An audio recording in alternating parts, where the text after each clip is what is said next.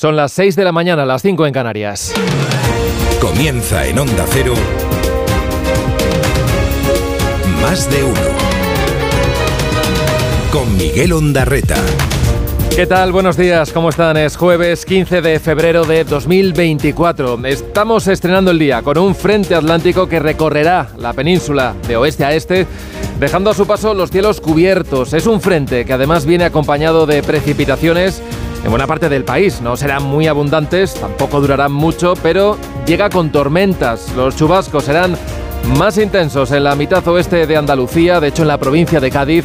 Hay aviso amarillo desde este mediodía por esas lluvias y por el temporal marítimo que afectará sobre todo al área del estrecho. Alguna gota por el centro también y ya avanzado el día en la mitad este, eso sí, sin llegar a Baleares. En cuanto a las temperaturas, siguen siendo altas para esta época del año. Sumarán algún grado por el norte y por el interior oriental y bajarán un poquito por el oeste. Hoy la máxima en Bilbao será de 24 grados, de 23 en Santander, 22 esperan en Teruel, donde hasta ahora no pasan de los 4. En Madrid, León o Ávila llegarán como mucho a los 15. Enseguida, Roberto Brasero nos dibuja el mapa completo del tiempo. El ministro Planas recibe hoy a las organizaciones agrarias con el ánimo de frenar todas esas protestas que ayer se extendieron por una veintena de provincias. Fueron más intensas en Cataluña, en Andalucía o en Murcia, donde un grupo de manifestantes llegó a zarandear el coche del presidente López Miras. La cosa no fue a más y lo que han pactado es una reunión para el próximo lunes. Menos de 48 horas es lo que le queda a la campaña electoral en Galicia. Anoche se celebró el último debate, fue en televisión española, en el que solo participaron los candidatos del BNG y del PSDG. Rueda no acudió, pero fue el más citado por su ausencia. El temor del PP a no lograr la mayoría absoluta y del bloque de la izquierda a no sumar el domingo está marcando este último tramo de la campaña. Hoy, por cierto, toca desembarco de líderes nacionales. El domingo, por tanto, sabremos quién estará al frente de la Junta y a partir de ese momento, pues iremos conociendo qué es lo que pasa con la ley de amnistía. Las negociaciones de estos últimos días entre el PSOE y Junts siguen con el mayor de los oscurantismos. Ayer, el ministro negociador Félix Bolaños dio por hecho que esta ley saldrá adelante y que tal y como exige Puigdemont, incluirá a todos. Habrá amnistía integral, tal y como vienen demandando desde Waterloo. Esa fórmula creativa es lo que todavía está por ver. Este miércoles compartieron además acto en Barcelona el ministro de Justicia y el rey en la entrega de despachos a los nuevos jueces. Felipe VI defendió su independencia, la de los jueces, y el respeto a sus sentencias. Por ahí andaba también el presidente interino del Poder Judicial, que ya ha hecho célebre su que nos dejen en paz a los políticos. Ayer, ayer lo volvió a repetir. Y en cuanto a los líos de convivencia en el gobierno de coalición, pues el protagonismo se lo ha llevado estas últimas horas, para disgusto del ala socialista de Moncloa y de Exteriores, la vicepresidenta, Yolanda Díaz. Ayer lo que anunció es que quiere viajar, no, que de hecho va a viajar próximamente a Palestina y dijo también pues que le sabe a poco la carta que Sánchez y el primer ministro irlandés enviaron a la presidenta von der Leyen. Piden en esa misiva que la Comisión Europea investigue si Israel está violando los derechos humanos. Entre tanto, Netanyahu sigue con sus planes de atacar por tierra el sur de Gaza y demanda una nueva propuesta a Hamas para poder negociar una posible tregua. Empieza el día, lo hace con estos sonidos. La independencia de la justicia es esencia del Estado de Derecho sobre tal independencia, pilar de una función, la vuestra, que nunca podrá verse revisada en instancias ajenas a las jurisdiccionales. Déjennos en paz. La ley cubre a todas las personas que estuvieron involucradas en el proceso independentista. Todos, todos. Ese texto, aunque pusiera la palabra amnistía, y yo evidentemente la utilizara porque es la que había en ese texto, era un indulto general. Y a esto se dijo no. Acabo de cerrar un viaje, una visita eh, con mi homólogo a Palestina. Desde exteriores no estamos preparando ningún viaje de la vicepresidenta segunda. Quien sí ha viajado a Israel y a Palestina ha sido el presidente del gobierno. No hemos venido a que vosotros empezáis a debatir. Hemos venido a que busquéis soluciones y que no estéis con la cabeza así, sí, como le hago yo a mi madre y luego no hago nada. Lamento ausencia do candidato do Partido Popular. Notarán que aquí falta un candidato que é o candidato ausente, Rueda. Dirige Carlos Alsina. Dirección de sonido, Fran Montes. Producción David Gabás. 6 y 5, 5 y 5 en Canarias dicen las principales organizaciones agrarias que hoy llegan con fuerza a su cita en el Ministerio de Agricultura después de 10 días de movilizaciones. El ministro Planas le recibirá esta mañana y ya adelantan que el buenismo hay que plasmarlo ahora en soluciones para el sector. Advierten de que si no se atienden sus demandas, seguirán con las protestas. Esto es Cartagena, a las puertas de la Asamblea Regional de Murcia, donde se vivieron ayer momentos de tensión cuando un grupo de agricultores llegó a zarandear el coche oficial del presidente López Miras. Tuvo de hecho que regresar al garaje del Parlamento. A última hora habló con algunos representantes del sector y pactaron una reunión para el lunes. Ayer por la tarde, además, se levantaron los bloqueos en la P7 en Girona, cerca de la frontera con Francia. Hubo cortes intermitentes en los accesos a Sevilla y al puerto de Motril, en Granada.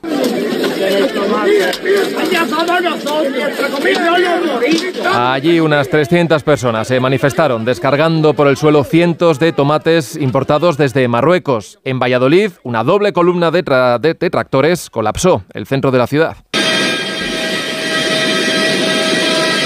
Ha sido la tractorada más multitudinaria, con cientos de vehículos recorriendo el centro de la ciudad pinchó la convocatoria en Mercamadrid, mientras los cortes de otras carreteras se repitieron de forma intermitente en puntos de Andalucía o de Castilla-La Mancha. Protestas que en ocasiones, como en esta de Madridejos en Toledo, contó con la solidaridad de algunos transportistas a los que, eso sí, se les dejó seguir circulando. Pues algunos tractores van a llegar hoy hasta las puertas del Ministerio de Agricultura en Madrid. Los portavoces de Asaja, de COAG y de UPA lo que están demandando es un plan de choque que afecte a todos los niveles, al europeo, al nacional, también a las comunidades.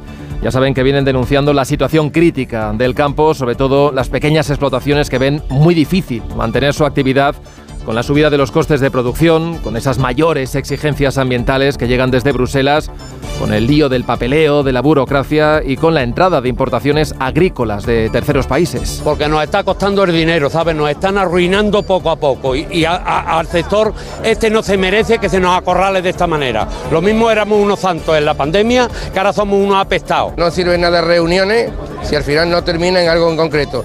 Y tercero, en seguir teniendo el apoyo de la población no podemos andar fastidiando a todo el mundo todas las carreteras. Ya está bien.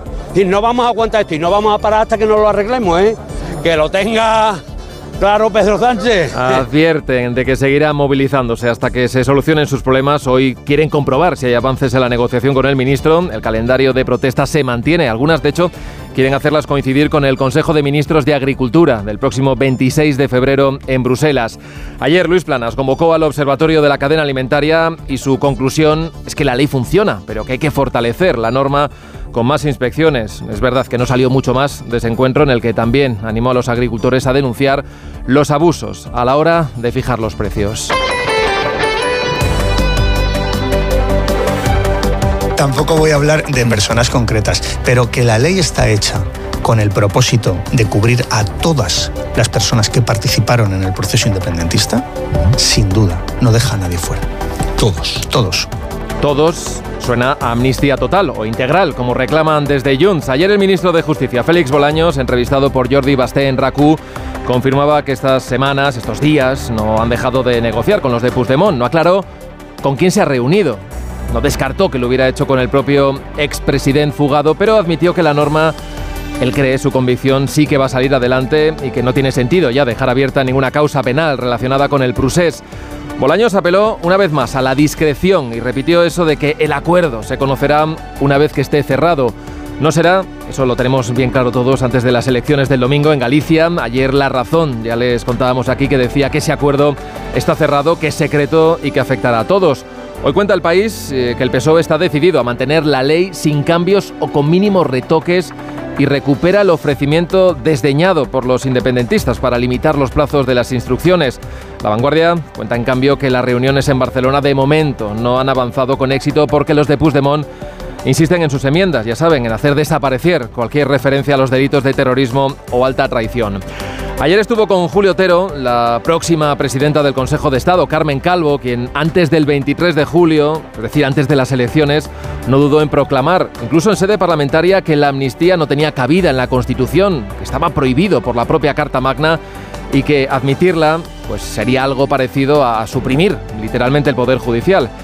Pues bien, ayer no dudó en defender exactamente lo contrario, pero sin admitir cambio alguno de posición. Así que el indulto generalizado, que fue lo que se propuso en aquel momento, eh, está prohibido por la Constitución, porque eso significa, evidentemente, eh, cercenar por completo el trabajo que tiene que hacer uno de los tres poderes políticos del Estado, que es el Poder Judicial, y fue exactamente lo que dije, porque es exactamente lo que dice la Constitución, pero la amnistía y el indulto están previstos en todas las legislaciones democráticas Vamos, que cuando hablaba de amnistía lo que quería decir era indulto general, que eso sí, eso sí que lo prohíbe expresamente la Constitución. Penúltimo día de campaña con los grandes líderes de los partidos que van a estar desplegados este jueves por Galicia. Hoy actúan Pedro Sánchez, Núñez Feijó, también Yolanda Díaz y Yone Belarra. Anoche tuvo lugar el último debate, fue en televisión española. Es verdad que el formato fue extraño. Estaban invitados los candidatos de las formaciones que tienen representación en el Parlamento gallego, que son tres, pero no acudió el popular Alfonso Rueda, aunque fue el protagonista de ese debate. Desde luego fue el más citado por la aspirante a presidir la Junta, por Ana Pontón del BNG y por el aspirante a acompañarla en un gobierno bipartido o tripartito, el socialista Ramón Gómez Besteiro. Cando pois non ten proxecto, cando a xestión é difícil de defender, é moito máis fácil esca escapar dos debates, non? Un goberno que está ausente, un candidato que está ausente, será que se agocha porque o ben oculta algo ou ben no tiene nada que decir. Debate de guante blanco entre los candidatos de la izquierda. En el PP confían en la movilización, aunque no ocultan cierta inquietud por si el domingo la cosa está demasiado ajustada. Ya saben que solo les sirve ganar, pero por mayoría absoluta, para no perder la Junta después de 15 años de gobierno. Núñez Feijó se ha volcado en la campaña, para bien y para mal, eso según a quien se pregunte, y defiende que su formación es la única que garantiza que el nacionalismo no acabe fracturando a la sociedad gallega. La campaña de los populares ha centrado estas últimas horas en vincular de hecho, lo han hecho con un anuncio, la campaña, la, la, líder del BNG, con Arnaldo Otegui. Para Ana Pontón, esto refleja el nerviosismo del PP. Para su candidato, el popular Alfonso Rueda, pues más bien lo contrario. Se ponen, como dicen ellos, nerviosos y nerviosas cuando se les recuerda esta relación que ha sido siempre estrecha, que supongo que entienden que no encaja con los planteamientos y con la forma de entender la política y lo que hacen algunos partidos políticos que tenemos en Galicia y por eso en este proceso de blanqueamiento en la campaña electoral no les eh, conviene ni les interesa que salga. Los populares se quieren centrar estas últimas horas de campaña en la Galicia rural. Hoy echarán mano en busca de esa movilización final de la presidenta madrileña Isabel Díaz Ayuso.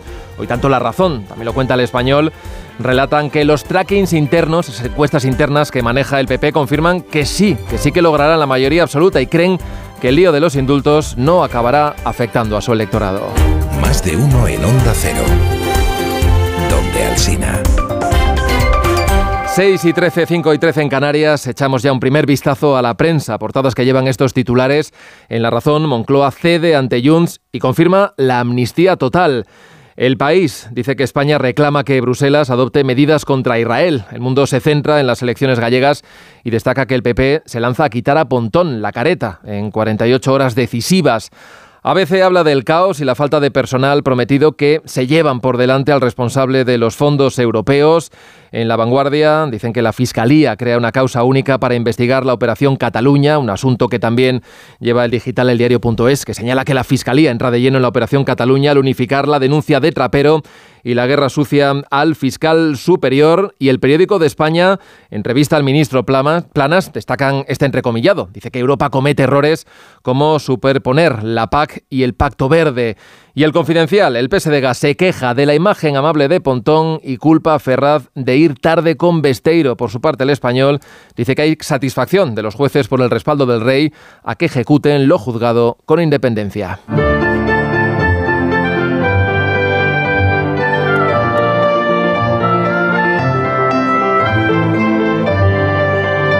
Pues vamos a conocer ya en detalle cómo viene la previsión del tiempo este jueves. Roberto Brasero, buenos días. Hola, muy buenos días y buenos días a todos en este jueves con lluvias. Lluvias y tormentas, incluso algunas van a ser fuertes y incluso algunas van a ir acompañadas de barro, porque tenemos un frente atlántico por un lado que va a ir recorriendo la península de oeste a este y a la vez llega una lengua de polvo en suspensión la conocida calima, que también se va a desplazar siguiendo el mismo itinerario. En los momentos de coincidencia de ese frente de lluvias con la lengua de polvo sahariano, la lluvia que va a caer va a ir acompañada de barro.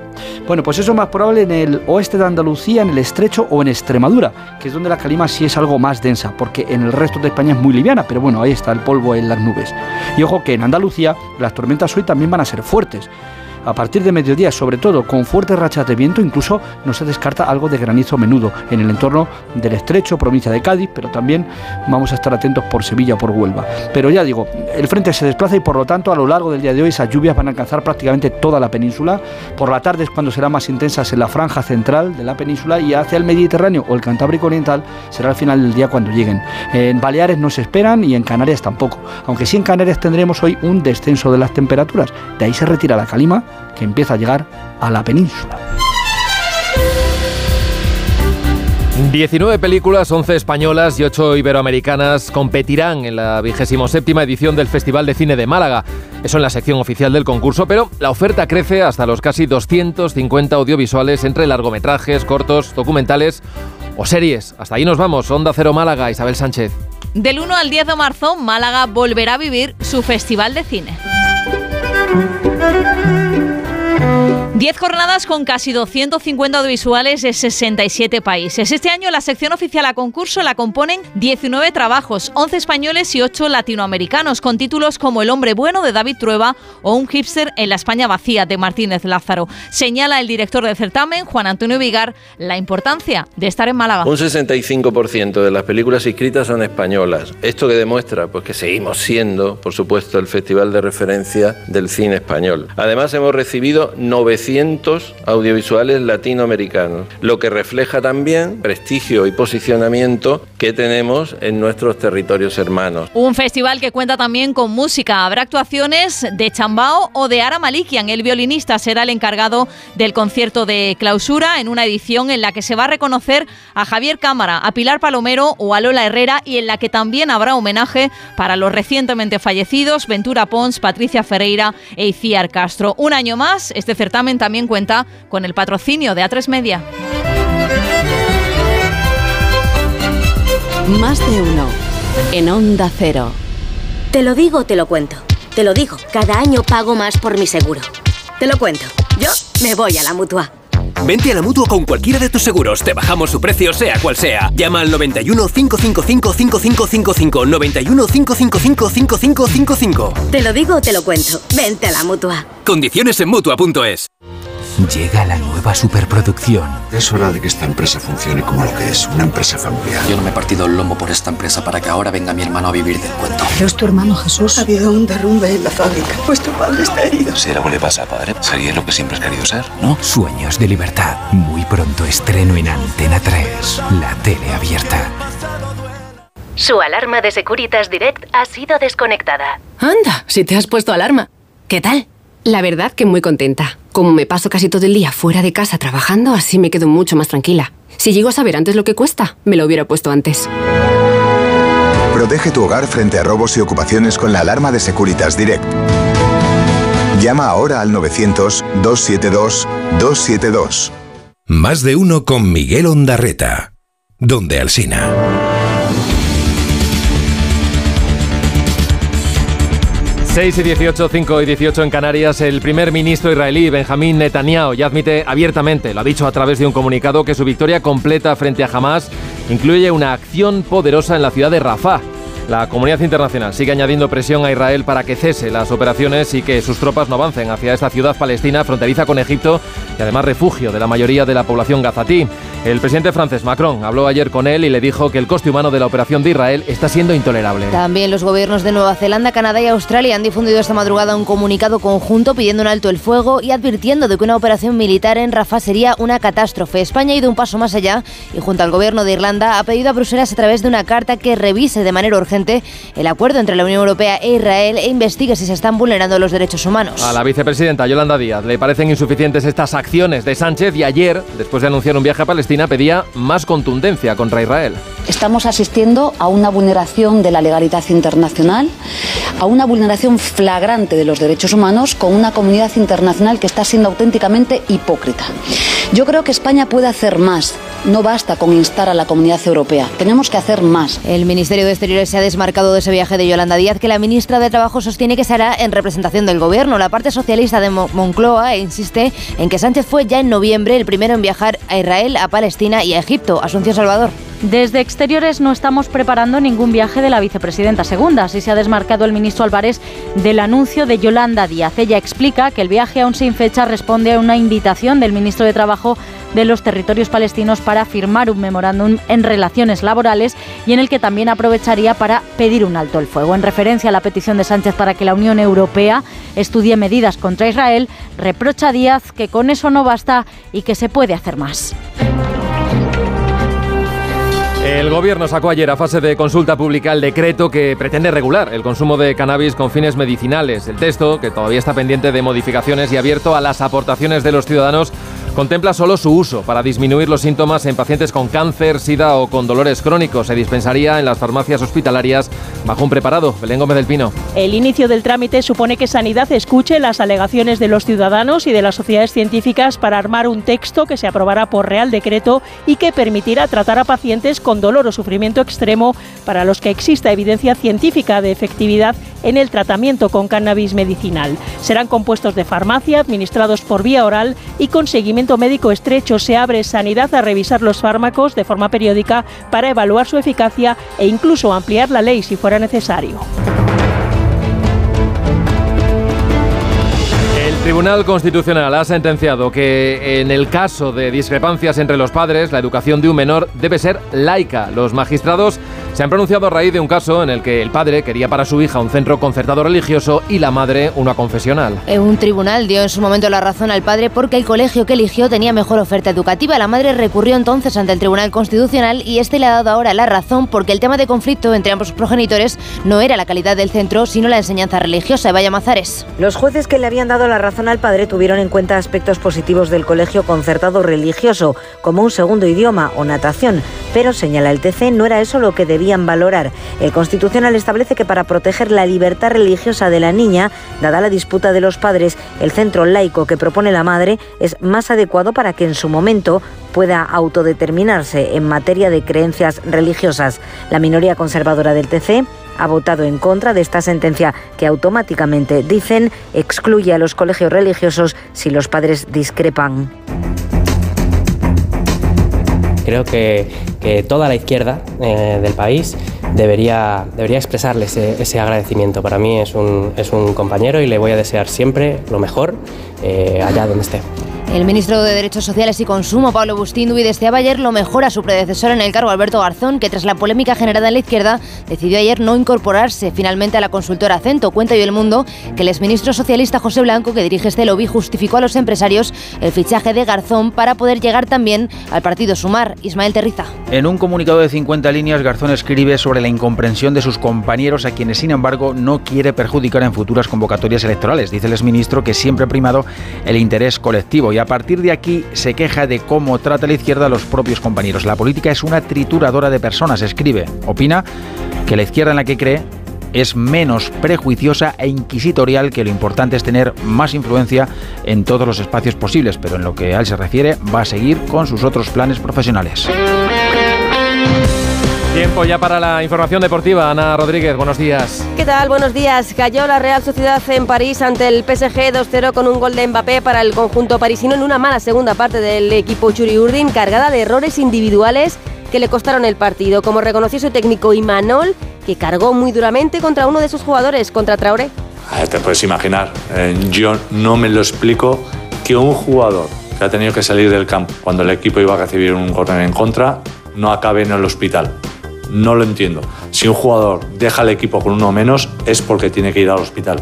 O sea, yo lo tengo muy claro. Y es que luego ese, propio jugador se ha ido del partido. Y a la vez que él se ha ido del partido, el equipo se ha ido del partido. Y eso es lo que me duele. Porque hasta entonces creo que todos estamos de acuerdo que la Real ha sido bueno, eh, un gran rival. Un mal resultado para el equipo español, pero no definitivo de cara al partido de vuelta en San Sebastián dentro de tres semanas. En el otro encuentro de ida de los octavos de final jugado ayer, la Lacho dio la sorpresa y se impuso 1-0 al Bayern de Múnich. Hoy turno para la Conference League, la tercera competición de la UEFA. Ida de los 16avos de final a las 9 de la noche, el Betis recibe al Dinamo de Zagreb. Y un apunte más de fútbol porque a las 11 y media de la mañana la seleccionadora femenina Monse Tomé dará la lista de convocadas para la Final Four de la Liga de las Naciones donde España se va a jugar su pase a los Juegos Olímpicos de París. Además, Rafa Nadal anunciaba ayer que no podrá estar finalmente en el torneo de Doha, así que se espera su reaparición para la exhibición en Las Vegas con Carlos Alcaraz previa a Indian Wells. Ayer el propio Nadal pasaba por el objetivo de la sexta y hablaba del momento de su retirada. Yo no sé, no sé los eventos que me quedan por jugar. Intuyo que no son muchos, pero claro, no, no, no te lo puedo confirmar. Pero si me preguntas cuál es mi sensación, pues mi sensación es que no me quedan muchos eventos por jugar. Y esta tarde comienza la Copa de Baloncesto que se disputa en eh, Málaga hasta el próximo domingo. Hoy dos primeros partidos de cuartos de final. A las seis el líder de la liga, el Real Madrid, se mide a UCAN Murcia. A las nueve de la noche Gran Canaria frente a Valencia Basket. Redifusión brevísima del más de uno que usted quizá no escuchó. Oye, ¿el teléfono, el teléfono lo inventó este señor que se llamaba eh, Bell, eh, Graham, o no? El teléfono pudo salir de España para volver a España a través de Cuba. Eh, y, y- y eso sería antes de Graham Bell. Resulta que un eh, italiano emigrante eh, a Cuba, que trabajaba en el Teatro Tacón, de La Habana, pues decidió experimentar con la electricidad para eh, hacer realizar sobre pacientes con eh, migrañas y dolores de cabeza técnicas de electroterapia. Y entonces eh, la persona que intentaba curar al paciente tenía que interponerse en medio del circuito y aseguraba a esta persona haber eh, oído la voz del paciente a través del cable. Gabarain, buenos días, ¿cómo estás? Hola, buenos días. y Claudia, Claudia Galán, buenos días, ¿cómo estás? Buenos días. Enhorabuena por ese Goya por Mejor Actriz de Reparto de 20.000. Más de uno. En Onda Cero. ¿Qué haces? ¿No lo notas? Madrid ha vuelto a cumplir con la Directiva Europea de Calidad del Aire y llevan dos años seguidos. A ver. Ah, oye, pues sí. Movernos en transporte público, caminando, renovar el vehículo, las calderas, instalar placas solares, cada gesto cuenta. Gracias a todos, Madrid tiene otro aire. Ayuntamiento de Madrid. Los Fernández, que son muy amables, celebran 122 años de fabricación, las mejores alfombras y tapices. Desde octubre, venta especial con superprecios. Paseo del General Martínez Campos 29 y 91 308 5000. Los Fernández son muy amables. Muebles Adama. Renovar sus muebles es renovar su vida. Venga a conocernos y le sorprenderá todo lo que podemos hacer por usted. La más amplia variedad de muebles de calidad y diseño a un precio increíble. Muebles Adama. Ver a la calle General Ricardo 190 o entra en mueblesadama.com. En la ganadería Organic producimos la mejor carne del mundo. Hacemos cría ecológica de las razas Angus y Wayu, 100% sostenible. Nuestra carne es deliciosa y saludable, extremadamente tierna y jugosa. Va del campo a tu casa, sin intermediarios, a un precio justo. Si pruebas Organic, solo comerás Organic. Nosotros te la llevamos gratis a tu casa. Haz tu pedido en el 910-2010, 910-2010 o carneorganic.com. Organic, la mejor carne del mundo. Llega a Madrid Peter el Musical by Theater Properties, la superproducción familiar más aclamada de la historia. Más de 20 artistas, vuelos, efectos especiales y la última tecnología teatral para recrear la magia de esta aventura inolvidable. Peter el Musical, a partir del 22 de febrero en el Teatro Alcázar de Madrid. Entradas a la venta y más información en peterelmusical.com. Dijeron que los radares eran por tu seguridad. Que cobrarte por aparcar en la calle era para que tuvieras sitio. Y que las zonas de bajas emisiones eran por tu salud. Ni seguridad, ni aparcar, ni salud. Esto solo va de meterse en tu cartera. No eres su cajero automático. Reacciona, responde, recurre. De vuelta, que no te lío. De vuelta, 900-200-240. 900-200-240. O devuelta.es. Luis me ha dicho que baja en 5 minutos. Conociéndolo, calculo que me hará esperar media hora. Saliendo menos 5 llego de sobra. Y me da tiempo a regar las plantas, sacar al perro y tirar la basura, que luego da más pereza. Si eres de analizar cada jugada, eres de Radio Estadio. Escucha toda la información deportiva en Radio Estadio con Edu García. Todos los fines de semana y en todas las grandes citas deportivas. Onda Cero, tu radio.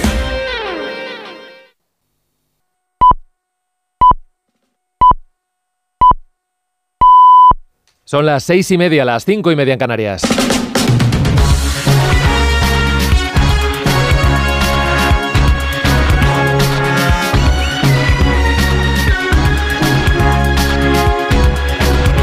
Comienza el día en Onda Cero. Es jueves 15 de febrero de 2024. Hoy sale el sol en Murcia a las 7 y 55 minutos. En Cuenca a las 8 y 2, en Álava a las 8 y 10 minutos, en Huelva a las 8 y 17 minutos de la mañana. Amanecemos hoy con nubes y niebla en el interior y por la tarde va a entrar un frente desde el Atlántico que además de viento del este va a traer lluvias a toda la mitad oeste de la península, donde veremos también algunas tormentas. En el este tendremos nubes, también veremos el sol, mientras las temperaturas máximas van a bajar, donde esperamos lluvia, pero aún así seguiremos cerca de los 20 grados en toda Andalucía, en Extremadura e incluso en Castilla y León. También estaremos cerca de los 20 en el Mediterráneo, aunque en Murcia llegaremos hasta los 23 y el subidón lo tendremos en el norte. En Bilbao alcanzaremos los 24 grados a la hora de comer. Este jueves será noticia el IPC y la reforma de la Constitución. Los detalles con Elena Bueno y con Manuel Pecino. El Instituto Nacional de Estadística publica hoy el dato definitivo de la evolución de los precios durante el mes de enero. El dato adelantado hace una semana situaba el IPC del mes pasado en el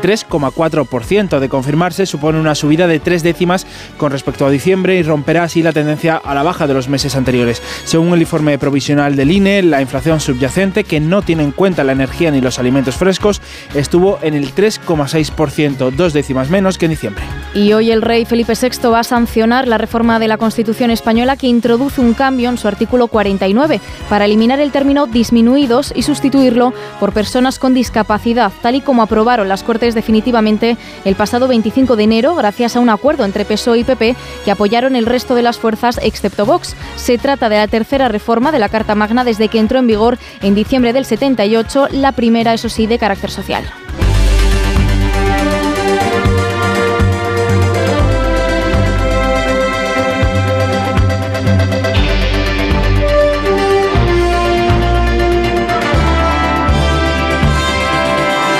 Acabo de cerrar un viaje, una visita eh, con mi homólogo a Palestina para justamente eh, exigir el alto el fuego ya. Desde exteriores no estamos preparando ningún viaje de la vicepresidenta segunda. Quien sí ha viajado a Israel y a Palestina ha sido el presidente del gobierno. España tiene capacidad para hacer más. Estoy honrada de ir a Palestina. Yolanda Díaz y José Manuel Álvarez no, no se ponen de acuerdo. La vicepresidenta y el ministro, la líder de Sumar, aseguraba ayer que llevaba meses preparando un viaje a Cisjordania, invitada por su homólogo de la Autoridad Nacional Palestina y que desde allí exigirá el alto el fuego en la franja de Gaza. Pero Exteriores niega que tenga notificación alguna de ese viaje ni que lo estén preparando. Sánchez ya estuvo en Ramallah, en Israel y en Rafah a finales de noviembre y pidió entonces un alto el fuego, es decir, lo mismo que piensa hacer su vicepresidenta segunda, defendiendo que España puede hacer más. Lo decía Díaz porque ayer el presidente junto a Irlanda remitió una carta a la presidenta de la Comisión Europea, Ursula von der Leyen, pidiendo tomar medidas contra Israel ante las posibles violaciones de derechos humanos en el ataque que planean sobre Rafah, al sur de la franja. La crónica es de Asun Salvador. Carta conjunta en la que piden a la presidenta de la Comisión Europea, von der Leyen, y al vicepresidente y responsable de la política exterior, Josep Borrell, que estudien si Israel cumple sus obligaciones dentro del acuerdo de asociación con la Unión Europea, entre ellas la de respetar los derechos humanos y que en caso contrario se actúe. La comisión acusa recibo y coincide en que todas las partes deben proteger a los civiles, pero sobre cómo eso afectará a las relaciones con Israel.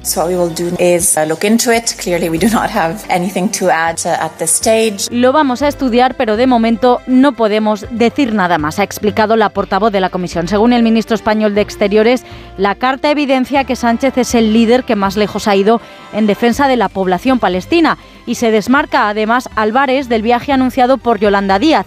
Exteriores no está preparando, zanja el ministro, ningún viaje de la vicepresidenta segunda a Palestina.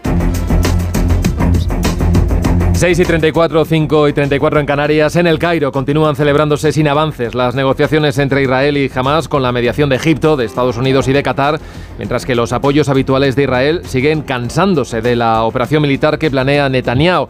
El primer ministro israelí insiste en que para acabar con Hamas necesita bombardear también Rafah. Después de evacuar a la población civil, ha escrito en Twitter sin aclarar a dónde pretende movilizar a los gazatíes. En Francia se les agota también la paciencia y Emmanuel Macron le ha pedido mediante un comunicado que se acabe con la operación militar en Gaza ante el avance, el balance intolerable de víctimas y se ha puesto también a una ofensiva sobre Rafah porque violaría el derecho humanitario. Por forzar el desplazamiento de la población, Washington por su parte ha anunciado que va a impulsar una investigación para saber si Israel ha utilizado armamento estadounidense para atacar a civiles y si han usado fósforo blanco, que está prohibido hacerlo contra personas por las quemaduras que provoca. Corresponsal en Nueva York, Agustín Alcalá. En una prueba más de las diferencias cada vez más profundas sobre la guerra en Gaza entre Joe Biden y Benjamin Netanyahu, el Departamento de Estado ha abierto una investigación para saber si las municiones, morteros y bombas que Estados Unidos ha entregado en los últimos meses a Israel han provocado la muerte de civiles palestinos inocentes. La investigación se centra en dos episodios de la guerra contra Hamas. El ataque de cazas israelíes con bombas norteamericanas de 900 kilogramos de peso en el campo de refugiados de Jabalía el 31 de octubre, que causó la muerte de 125 civiles, y una refriega con fuerzas de Hezbollah en el Líbano, también en octubre pasado, en la que Israel pudo utilizar fósforo blanco, una sustancia muy inflamable y que causa horribles quemaduras. Que si de cara al futuro le, queremos poner eh, más obligaciones o más cargas a la- a- al agricultor y ganadero, hay que retribuirlo, hay que pagarlo. Yo creo que los agricultores y ganaderos quieren ser escuchados en España, en Francia, en Alemania y en el resto de Europa. Escucha, seriedad en la respuesta, es decir, trabajo. El ministro de Agricultura, Luis Plana, señala a Bruselas como el origen de las protestas de los agricultores y que por eso las manifestaciones se repiten en varios países. Apunta en la televisión local de Córdoba que está convencido de que habrá un punto de acuerdo con el sector. Hoy se reúne con las principales asociaciones agrarias en el Ministerio. Allí hay precisamente convocada una tractorada para hoy, después de que ayer lo hiciera con el resto de actores de la cadena alimentaria, supermercados y distribución, a quienes los agricultores culpan de que no se esté cumpliendo con la ley de cadena alimentaria y que por eso siguen vendiendo a pérdidas. Caridad García. Dice el ministro Planas que la ley de cadena alimentaria está teniendo impacto positivo, aunque también reconoce que hay dificultades para aplicarla en el ámbito comercial. Hace un doble llamamiento al sector primario para que denuncie y a las autoridades autonómicas para que refuercen el control. Las organizaciones agrarias hoy volverán a exponer cuáles son a su juicio las medidas que hay que adoptar, empezando por más sanciones y más elevadas, con retorno directo, dice Rubén Villanueva, portavoz de COAG, al bolsillo del agricultor. Cuando una empresa incumple la ley de cadena alimentaria y no paga al agricultor tanto unos precios por encima de costes como en el plazo de pago establecido, el agricultor pueda percibir ese beneficio. Según los informes de situación, el año pasado los precios de la alimentación cerraron el año en diciembre con un encarecimiento del 5,7% y el 45% de la alimentación envasada que consumimos los españoles ya es de la marca del súper. En una entrevista a los diarios de prensa ibérica, el ministro Luis Planas reconoce que la Comisión Europea no siempre ha escuchado a los agricultores y ganaderos y que de cara al futuro se debe organizar mejor el diálogo. Apunta además que asuntos como el Pacto Verde, necesarios, pueden ser vistos como imposiciones de Bruselas.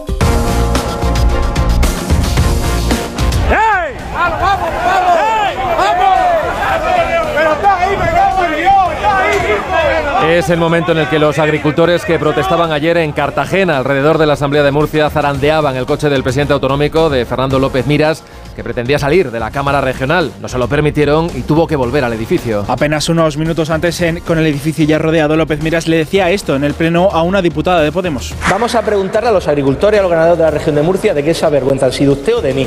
De vuelta al garaje de la Asamblea, el presidente murciano estuvo esperando hasta que accedió a reunirse con cuatro representantes del sector y la protesta no, se había disuelto disuelto hasta que la reunión había acabado y López Miras les ha prometido una reunión con la consejera del ramo el próximo lunes. En Andalucía también se ha vivido una nueva jornada de protestas y han obligado incluso a posponer la vuelta ciclista. Redacción en Andalucía, Jaime Castilla.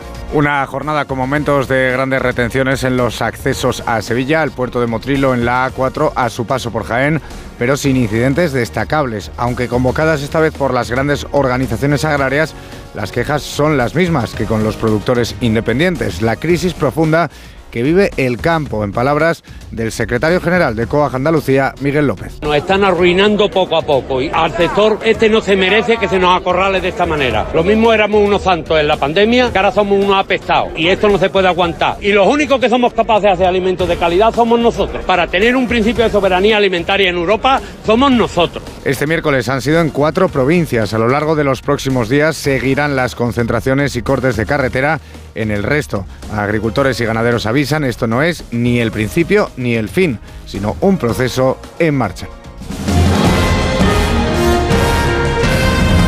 6 y 39, 5 y 39 en Canarias, con absoluta discreción. El Partido Socialista y Jun siguen negociando juntos sacar adelante la ley de amnistía. Ayer La Razón aseguraba que ya había pacto, pero hoy La Vanguardia asegura que no han llegado de momento a un acuerdo sobre el texto definitivo. Porque el PSOE no quiere cambiar la proposición de ley mientras Junts exige que se incorporen todas sus enmiendas. De momento, desde el Gobierno no dejan de asegurar que la medida de gracia va a cubrir a todos los independentistas, sin sin distinción Juan de Dios Colmenero. Todos. Ya lo dijo Pedro Sánchez, ningún independentista quedará fuera de la amnistía y ayer lo repitió en declaraciones a RACU el ministro Bolaños. Todos. La ley, las negociaciones del gobierno y del PSOE con Junts que se siguen desarrollando de forma intensa incluye a todos. No deja a nadie fuera. Todos. Todos.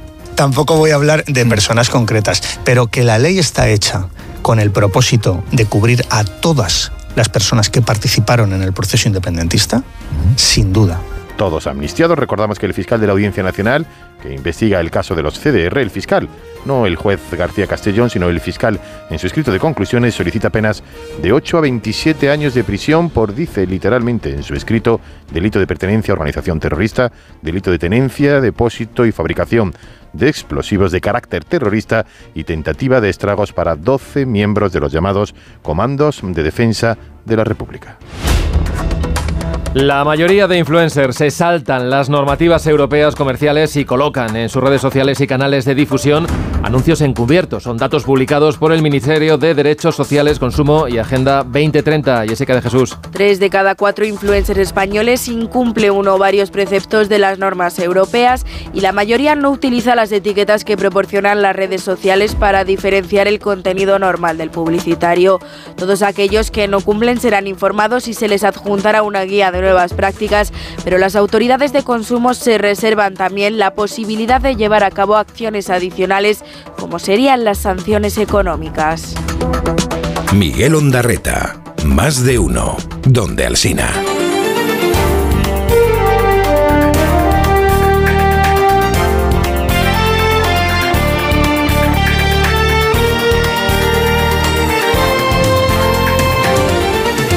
El día, este jueves 15 de febrero, nos trae además algunas otras noticias. La Erchancha detiene en Galdacao, en Vizcaya, a un hombre por agredir sexualmente a menores a los que engañaba con regalos. Es el colaborador de otro hombre que ya fue detenido por estos delitos en enero. Las víctimas habrían sido obligadas a presenciar las relaciones sexuales entre los dos implicados y las agresiones que perpetraban a otros menores a los que también grababan. Hay de momento seis víctimas, pero la investigación continúa abierta, por lo que podría haber más afectados. Un juez da hasta mañana al Ayuntamiento de Madrid para que detalle el impacto medioambiental de la mascleta prevista para el domingo. Que se celebrará en la zona de Madrid-Río y detonará 300 kilos de pólvora. El juez de lo contencioso administrativo admitido a trámite la denuncia de una asociación animalista que solicita la suspensión cautelar del evento. Piden que al menos se cambie de ubicación para no dañar el entorno y las aves que habitan cerca del Manzanares. La Policía Nacional detiene en Palencia a los padres de dos niñas que fueron enviadas al supermercado semidesnudas y desatendidas. Los trabajadores avisaron a la policía al verlas solas, sucias y sin apenas ropa. Los agentes acudieron al domicilio que estaba repleto de basura y de insectos y detuvieron a los padres que han sido puestos en libertad provisional.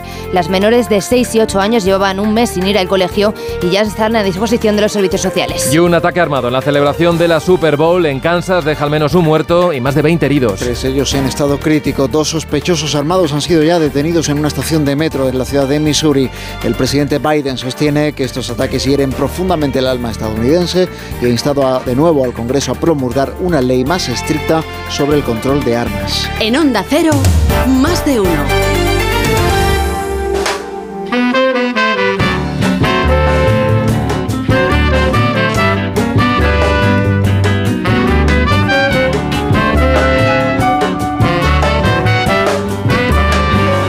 A esta hora 6.44, 5.44 en Canarias, echamos la vista atrás, miramos ya por el retrovisor de Elena Bueno. Elena, buenos días. Muy buenos días, Miguel, porque hace 21 inviernos, un día como hoy. El peligro de guerra es inminente.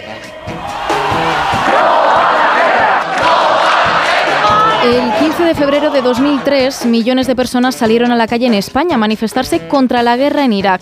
Fueron más de 3 millones de personas y las protestas se sucedieron por todo el mundo. Alemania, Reino Unido, Francia, Estados Unidos. Unos días antes de aquellas movilizaciones, el gobierno estadounidense había defendido ante la ONU la necesidad de intervenir militarmente Irak, alertando de que Saddam Hussein poseía armas de destrucción masiva. Una teoría que apoyaron el gobierno británico y el español.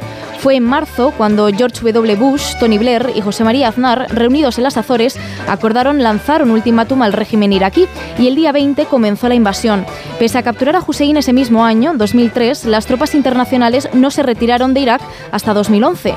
Dijo entonces Obama que se dejaba un país soberano, estable y autosuficiente. Sin embargo, el grupo terrorista Estado Islámico llegó a controlar docenas de ciudades en el país, que todavía no ha conseguido tener un Estado estable. La política está además manchada de corrupción y una cuarta parte de la población iraquí vive en la pobreza.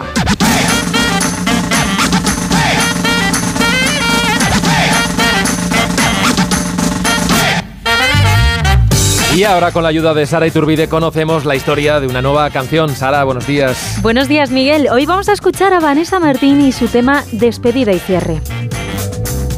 Despedida y cierre va la la rutina.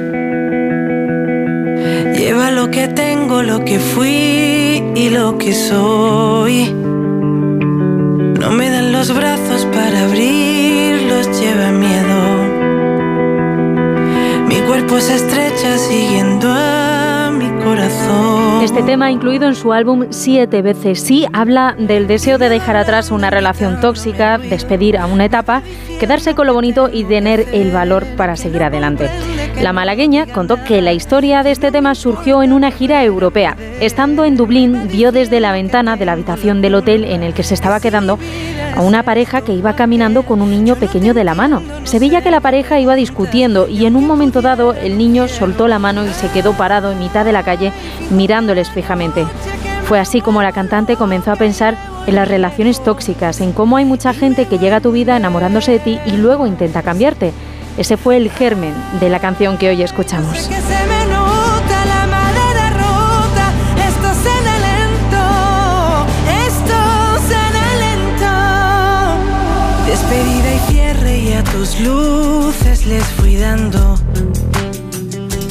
Dos vueltas de llave que no me guardan rencor.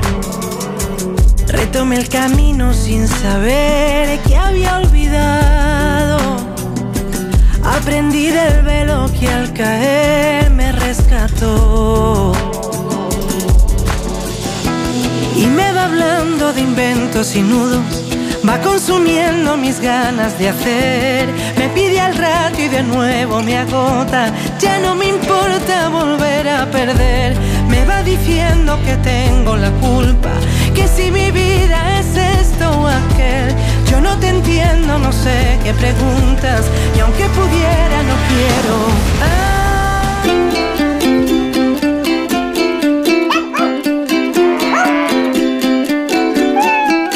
Informativo para mascotas y otros animales.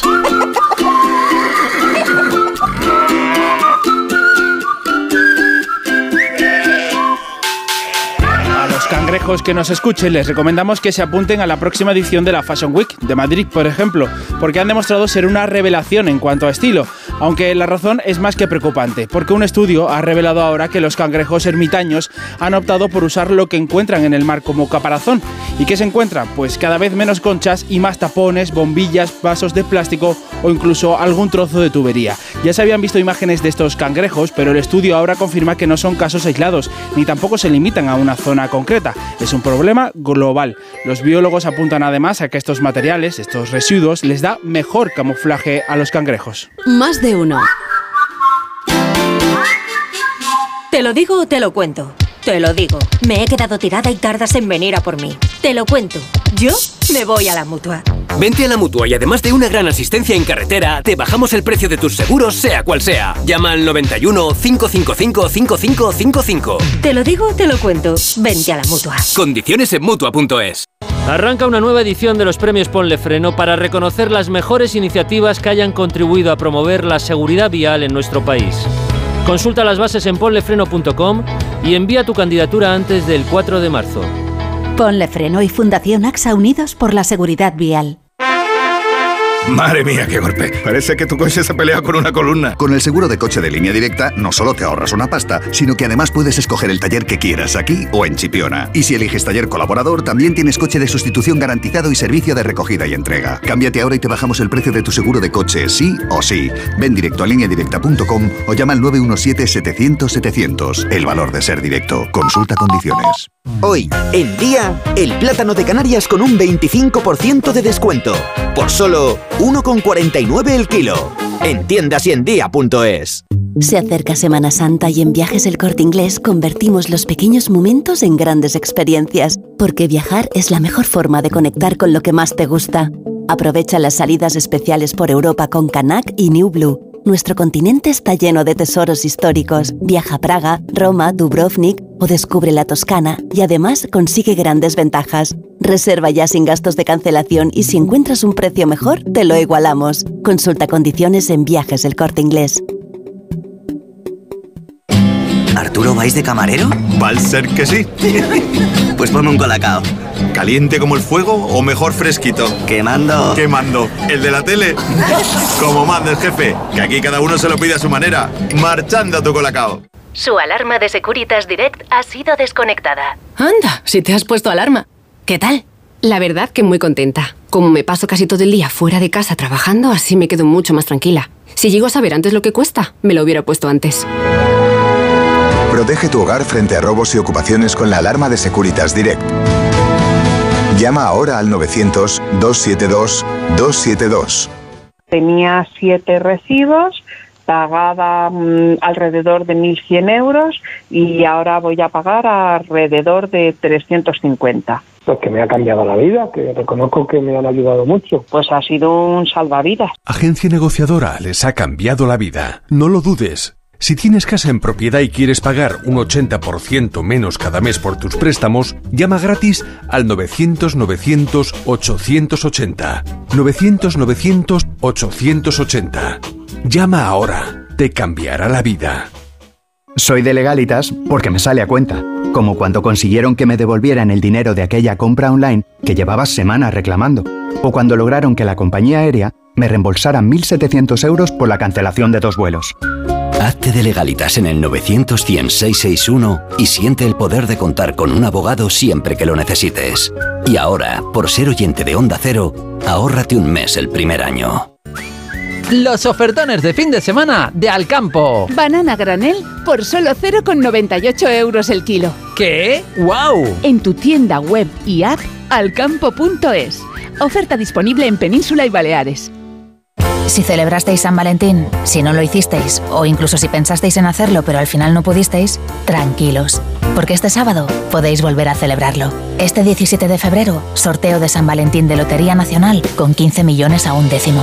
Celebra tu amor a lo grande. Loterías te recuerda que juegues con responsabilidad y solo si eres mayor de edad. 6 y 52, 5 y 52 en Canarias. Repasamos ahora los titulares de la prensa regional. Elena. El diario Montañés, por ejemplo, destaca en su portada la lista de espera del bipartito incluía 1.700 pacientes fallecidos y 7.000 citas incorrectas. Salud está revisando los datos para diseñar el plan de choque y afirma que es un hecho que no se gestionó bien. Leo en Hoy de Extremadura, Vergeles queda fuera de la carrera por suceder a Vara al no conseguir los avales suficientes. Lara Garlito y Miguel Ángel Gallardo serán los dos candidatos en las primarias para elegir al secretario regional del PSOE. En Valencia, las provincias recogen portada. Castilla-La Mancha reabre la guerra del agua y pide que la comunidad riegue menos. Ayer se quejó el gobierno castellano-manchego de que la comunidad valenciana gaste tanta agua y el Consejo le ha respondido que no va a aceptar lecciones sobre gestión hídrica. Canarias 7. El gobierno canario permitirá convertir oficinas y locales comerciales en viviendas. Es una de las medidas que está tomando el gobierno ante la emergencia habitacional que sufren las islas. Y termino con esto de la opinión de Málaga. 17 médicos intoxicados después de comer en el hospital regional. Afectó sobre todo al personal que estaba de guardia. Gracias, Elena. Vélez, a ver por dónde va la prensa internacional. En Reino Unido, el diario The Times, el peor nivel de antisemitismo en 40 años. La comunidad judía notifica un aumento del 150% en los incidentes de Guardian. Dice que aumenta el antisemitismo en Reino Unido después de los ataques de Hamas en Israel. El Daily Mail dice la explosión de odio contra los judíos en Reino Unido. Cientos de ataques violentos en el peor año desde que Todos los cuerpos de policía de todo el país han notificado sucesos de este tipo en este año. El Ministerio del Interior dice que los datos son absolutamente deplorables.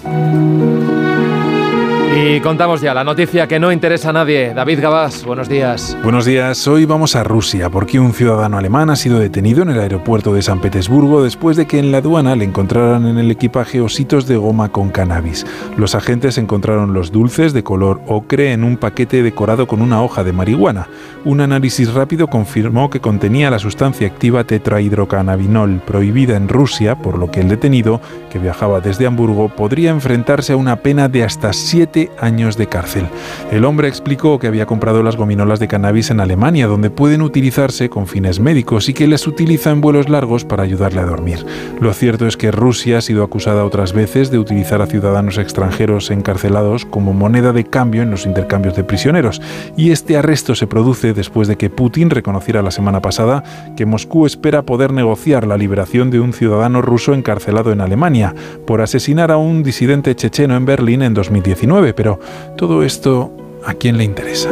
Nos acercamos a las 7, las 6 en Canarias. Seguimos en más de uno enseguida ya. Con Alsina por aquí. Esto es Onda Cero.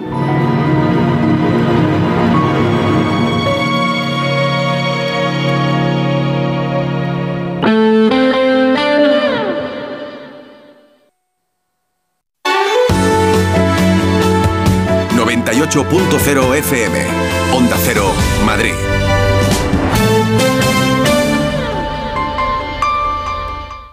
Dijeron que los radares eran por tu seguridad. Que cobrarte por aparcar en la calle era para que tuvieras sitio. Y que las zonas de bajas emisiones eran por tu salud. Ni seguridad, ni aparcar, ni salud. Esto solo va de meterse en tu cartera. No eres su cajero automático. Reacciona, responde, recurre, de vuelta, que no te lío. De vuelta, 900-200-240. 900-200-240. O devuelta.es.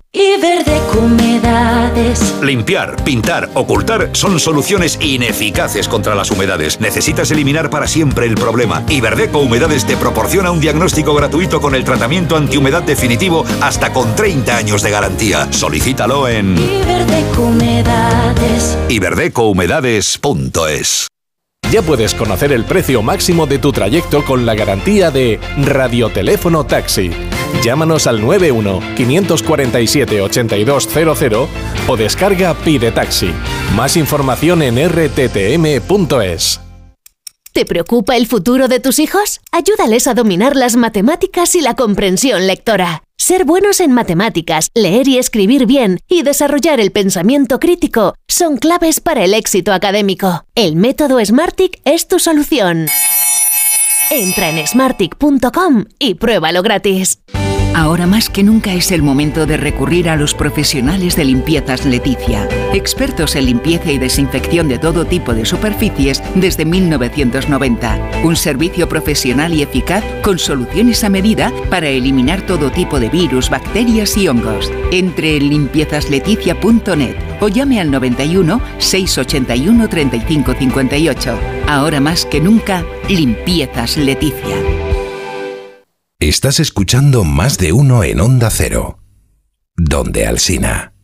Solucionesconhipoteca.com. Préstamos desde 10.000 hasta 3 millones de euros. ¿Necesita liquidez? ¿Necesita dinero hasta la venta de su casa? ¿Necesita un préstamo para cancelar deudas o un embargo? Solucionesconhipoteca.com. 91 639 9407. Préstamos desde 10.000 hasta 3 millones de euros. Solucionesconhipoteca.com. Grupos Eneas. En la vida hay cambios muy importantes. Un cambio de casa, una oficina nueva, un local más grande. Para que esos cambios sean perfectos, acude a los profesionales de mudanzas Segoviana. Mudanzas del hogar, guardamuebles, mudanzas de oficinas en toda la comunidad de Madrid. Consulta las ofertas en amsegoviana.com o en el 91 548 77 18.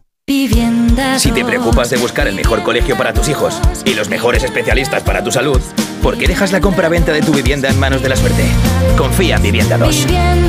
Entra en vivienda2.com, la empresa inmobiliaria mejor valorada por los usuarios de Google. Con los ojos cerrados, Vivienda 2. El 2 con número. Vaya cara, Lucía. ¿Qué te pasa? Tengo un problema. Necesito a alguien que cuide de mi padre y no sé por dónde empezar. ¿Por qué no hablas con Depenker? ¿Depenqué? Depencare, con C de cariño.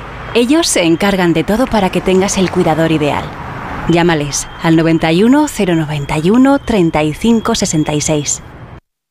Cecchini es el vermut artesano y tradicional de Madrid. El vermut de toda la vida con la calidad y sabor de siempre. Pídelo en tu bar o terraza preferidos, de grifo o botella. También puedes comprarlo en las tiendas de tu barrio y en vermutcecchini.com. Su sabor te conquistará. Vermut Cecchini, tu vermut.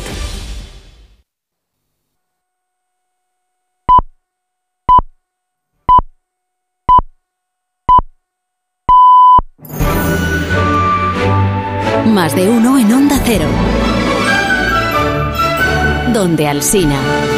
Son las 7 en punto de la mañana, son las 6 en punto de la mañana en las Islas Canarias. Felicidades a los quinidios, a las georgias, a los sigfridos, los onésimos y los decorosos en el día de su santo, bonito nombre, decoroso. Y felicidades a Matt Groening, que es el padre de los Simpson. Hoy cumple 70 años y seguro que nos estará dibujando. Buenos días desde Onda Cero.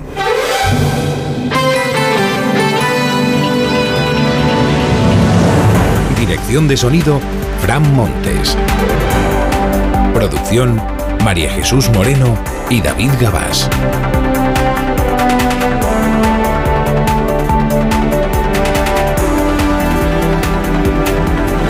Es jueves 15 de febrero del año 2024, ya hemos superado el ecuador del segundo mes del, del año. Esto es imparable, es imparable. La mañana va a empezar tormentosa en la costa de Galicia y a medida que se acerque el mediodía va a tronar también en Extremadura y en el oeste de Andalucía. Luego a la tarde se habrá extendido el cielo cubierto, las nubes, también las tormentas, pues a, a medio país o a más de medio, aunque en todo caso van a ser cortitas las tormentas del día de hoy. Temperaturas bajan en la mitad occidental, suben en la mitad oriental. Estamos estrenando la mañana con 8 grados en Cuenca, tenemos 9 grados en Vitoria, 18 en Vigo, 18. Brasero afina el pronóstico dentro de un momento. Tres historias para iniciar el día. El gobierno escogió el día de San Valentín para hacer saber que la pareja que forman Sánchez y Puigdemont no se ha roto ni se va a romper. Los tratos entre el PSOE y Junts continúan con plena opacidad para pactar el remiendo definitivo de la ley de amnistía. El compromiso de amnistiar a todos, cometieran el delito que cometieran, permanece, permanece. Yolanda Díaz se organiza un viaje a Palestina e irrita a la Moncloa. Bueno, vamos a ver si el viaje al final se produce o no. Irrita a la Moncloa, que esperaba que todo el protagonismo ayer lo tuviera el presidente por apretar las tuercas a Israel ante la Unión Europea. Ha proclamado Sánchez en una carta que el compromiso de la Unión con los derechos humanos no puede tener excepciones. Es verdad que de Marruecos pues, no ha dicho nada. Y las tractoradas que continúan con algunos incidentes ayer en Cartagena, que fue sitiado el Parlamento. Tuvieron un rato encerrado en el garaje, bueno, sin poder salir en el garaje al presidente López Miras. Con incidencia en la Vuelta Ciclista Andalucía, se tuvo que cancelar la primera etapa porque no había guardias para poder ocuparse de la seguridad. Y hoy se suma a todo eso la marcha hasta la sede del Ministerio de Agricultura antes de que el ministro reciba a las organizaciones agrarias. Lo primero es cómo va la relación de pareja entre el PSOE y los Puigdemones, los de Puigdemont y los de Pedro Sánchez. Ayer hubo una reunión en Barcelona que no estaba anunciada previamente. Como tenía el ministro de Justicia, el ministro Bolaños, un acto, el acto de la entrega de los despachos a los nuevos jueces, a la nueva promoción, acto con el rey y con el presidente del Poder Judicial, pues aprovechó el ministro ya que estaba en Barcelona, se llevó a Santos Cerdán, bueno, le acompañó Santos Cerdán, entiéndame, y dijeron, pues vamos a vernos con los de Junts per Cataluña, a ver si conseguimos convencer a Puigdemont de que se deje amnistiar de una eh, puñetera vez, digamos de una puigdemónica vez. Bueno, que no lo ha conseguido. No lo ha conseguido, pero vamos, que la negociación sigue. Y si no es la semana que viene, que es cuando termina el primer plazo en la Comisión de Justicia del Congreso para remendar de nuevo la ley de amnistía, pues será en el segundo plazo que termina a primeros del mes. O sea, que días tienen para poder llegar a, un acuerdo. Dice hoy el diario El País, dice hoy el diario La Vanguardia, que son los dos diarios que tienen mejores fuentes en, esta negociación, eh, pues cuentan que, que vuelve a estar sobre la mesa lo de la ley de enjuiciamiento criminal lo de acotar o acortar los plazos para las investigaciones judiciales, que es una iniciativa, una idea que se les ha ocurrido pensando únicamente en García Castellón, en el juez, y en el juez Aguirre de Barcelona, ponerle límite a las investigaciones judiciales. Pero dice la información del diario El País, dice, pero sería una cosa quirúrgica quirúrgica. No afectaría a los casos que tengan que ver con el narcotráfico, menos mal, ¿eh? porque se entiende que eso sí que necesita muchísima investigación, porque hay eh, relaciones internacionales, comisiones rogatorias, entonces esos no, esos quedarían fuera. Bueno, conclusión, que siguen ahí en, en ver dónde en Junts per Cataluña lo que están diciendo, y de nuevo, porque no paran de decirlo, es si Sánchez nos, nos garantizó, se comprometió a que todos iban a ser amnistiados, todos, de Puigdemont hasta el último, y que eso era una seguridad que él nos transmitía, pues tiene que plasmarse en la ley esa seguridad. El problema es que el gobierno no sabe cómo garantizar eso, que todos serán ya eh, amnistiados, todos incluidos los 12 CDR que están eh, procesados por un delito de terrorismo en un sumario que investiga o que ha instruido la Audiencia Nacional. Ayer le preguntó a Bolaños, eh, le preguntó a Basté en Recu en una entrevista al ministro Bolaños eh, cómo va esto de la negociación y el, ministro confirmó que la intención del gobierno, él entiende que ya está así plasmado en la ley que se está tramitando, pero que en todo caso están en ello, la intención es garantizar a Junts per Cataluña que todo el mundo quedará amnistiado. Tampoco voy a hablar de personas concretas, pero que la ley está hecha con el propósito de cubrir a todas las personas que participaron en el proceso independentista, sin duda, no deja a nadie fuera. El propósito, claro. Todos. Todos, ministro, todos, todos. Pero eh, el propósito. pero en Junts per Catalunya dicen, no, si el propósito nos parece muy bien, pero lo que queremos es una seguridad de que el propósito será cumplido. Bueno, pues ahí siguen, ahí siguen a vueltas con la amnistía que ahora ya es eh, plenamente como es, impecable, eh, constitucional, legal y todo lo demás. Bueno, eh, interesantísima la conversación de ayer en el programa de Julia Otero, de Julia con Carmen Calvo. Carmen Calvo, que fue vicepresidenta uno del Gobierno de España y que ha sido diputada hasta hace bien y que ahora va a ser presidenta del Consejo de Estado, nada menos. Presidenta del Consejo de Estado por su condición de jurista de reconocido prestigio. Pero claro, cuando le pregunta eh, Julia, por aquello que lo escuchamos aquí el otro día, aquello que decía en el año 21 Carmen Calvo, que era la amnistía está prohibida expresamente en nuestra Constitución. Bueno, decía más, decía, es que no hay democracia que contemple una amnistía. Ahora se le pregunta, ¿y entonces por qué usted ahora apoya la amnistía? Y entonces se saca de la manga, con todo el cariño, la señora Calvo una explicación verdaderamente marciana, perdóneme, eh, según la cual ella, aunque decía amnistía en el año 21, en realidad no se estaba refiriendo a la amnistía. Cuando decía que era inconstitucional se refería al indulto general. Así que el indulto generalizado, que fue lo que se propuso en aquel momento, eh, está prohibido por la Constitución, porque eso significa evidentemente eh, cercenar por completo el trabajo que tiene que hacer uno de los tres poderes políticos del Estado, que es el Poder Judicial, y fue exactamente lo que dije porque es exactamente lo que dice la Constitución, pero la amnistía y el indulto están previstos en todas las legislaciones democráticas. Bueno, exactamente lo que dijo es que la amnistía estaba prohibida en la Constitución, no el indulto generalizado. Esto es una Ahora dice la señora Calvo, bueno, pero es que en el proyecto aquel que presentaron los independentistas, aunque decían amnistía, eh, lo que planteaban era un indulto general. Que no. Lo que planteaban era una amnistía que además iba a tener las mismas consecuencias que va a tener esta. Lo que ha aportado ahora el gobierno es una exposición de motivos de 30 folios para justificar la constitucionalidad de aquello que a Carmen Calvo le parecía claramente inconstitucional. Bueno, la explicación de ayer es que no hay el indulto generalizado, lo que dije exactamente, si lo que dijo exactamente está grabado, es que además lo dijo varias veces. Lo dijo en el Congreso, lo dijo en entrevistas radiofónicas. Bueno, en fin, esto es... Ayer el rey estuvo en Barcelona, como les he contado, con el presidente del Poder Judicial, con el señor eh, Guilarte, que volvió a repetir esto de que nos dejen en paz los, los dirigentes políticos a los vocales del Consejo del Poder Judicial y se subraya hoy mucho en los medios, claro, lo que dijo ayer el rey, el discurso. El rey siempre, digamos, en el contexto en el que se produce cada intervención, pues incluye algún mensaje. En el mensaje de ayer estaba, eh, lo que subrayó el rey fue la independencia del Poder Judicial, la independencia del Poder Judicial, que quienes tienen que decretar las resoluciones judiciales son exclusivamente los jueces y esas resoluciones hay que respetarlas. Y recordó el rey también lo de la igualdad, que es que todos los ciudadanos tienen que ser iguales ante la ley. Quien quiera interpretar ahí que está criticando la desigualdad que obviamente supone una amnistía, pues podrá hacerlo, aunque expresamente el rey no lo dijera. Porque sin justicia y sobre todo sin una justicia independiente, no existiría verdaderamente el concepto de una comunidad política democrática. Recuerdo también, por cierto, el rey en su discurso a los guardias civiles los dos guardias civiles que fueron asesinados el viernes pasado en Barbate, transmitiendo su solidaridad a las familias, a los compañeros y al conjunto de las fuerzas de seguridad del Estado.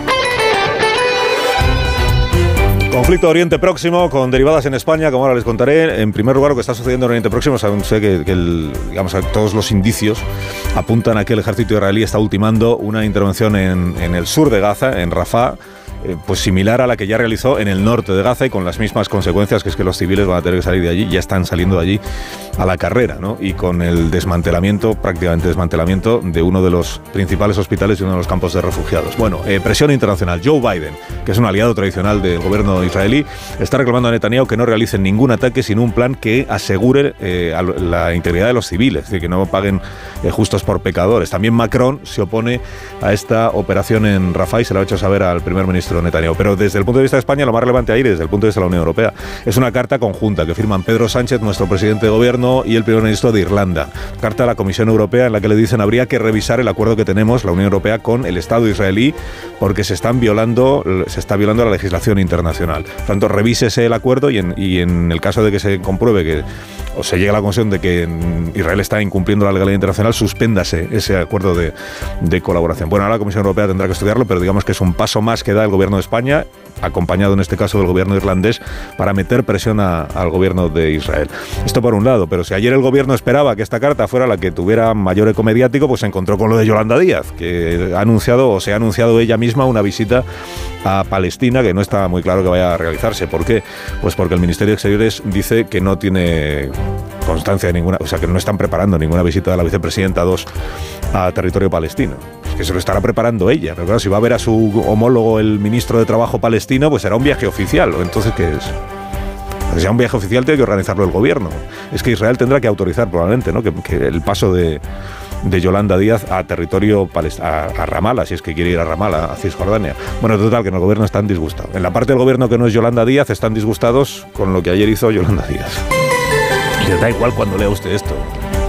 Bueno, y los agricultores, la tractorada que hoy llega, hoy llega al centro de Madrid, porque es donde tiene su sede el Ministerio de Agricultura, en la glorieta de Atocha, y allí es donde el ministro Plana se va a reunir con los responsables de las organizaciones agrarias. Algunos sucesos que se produjeron ayer en Cartagena, lo más señalado, porque hubo una concentración de agricultores, con los tractores incluidos, que cortó los accesos al Parlamento, cortó, por tanto, la posibilidad de abandonar el Parlamento una vez que terminaba la sesión parlamentaria, y eso es lo que hizo que el presidente autonómico López Miras no pudiera salir del Parlamento y se quedara ahí en el garaje a la espera de... Finalmente habló con los concentrados allí, han quedado en que van a tener una reunión y pudo volverse para su casa. Protesta de los agricultores que también obligó ayer a suspender la vuelta de Andalucía, la de ayer y también la etapa de hoy está suspendida. ¿Por qué? Pues porque como los guardias civiles están ocupados en garantizar la circulación en las carreteras para que las protestas de los agricultores no deriven en cosas, en incidentes peores, pues no hay seguridad suficiente para la vuelta a Andalucía. Bueno, hay otras eh, protestas convocadas a lo largo del día de hoy y como ya viene siendo costumbre en otras provincias y puntos del país. Alsina en Onda Cero. 7 y 11 minutos, 6 y 11 minutos en Canarias. De parte de Renfe, le cuento que la compañía lidera el camino hacia la sostenibilidad ambiental. Todos sus trenes eléctricos de viajeros y mercancías cuentan con la certificación carbono neutro y, de hecho, su huella de carbono es hasta 20 eh, o 30 veces menor que las emisiones procedentes de coches o aviones. La circulación diaria de todos los trenes Renfe evita cada año la emisión de 4.700.000 toneladas de CO2. Supone un ahorro energético similar a cerca de 1.300.000 toneladas equivalentes de petróleo. Tienes más información en renfe.com. Renfe, tu tren. Empresa patrocinadora del equipo paralímpico español.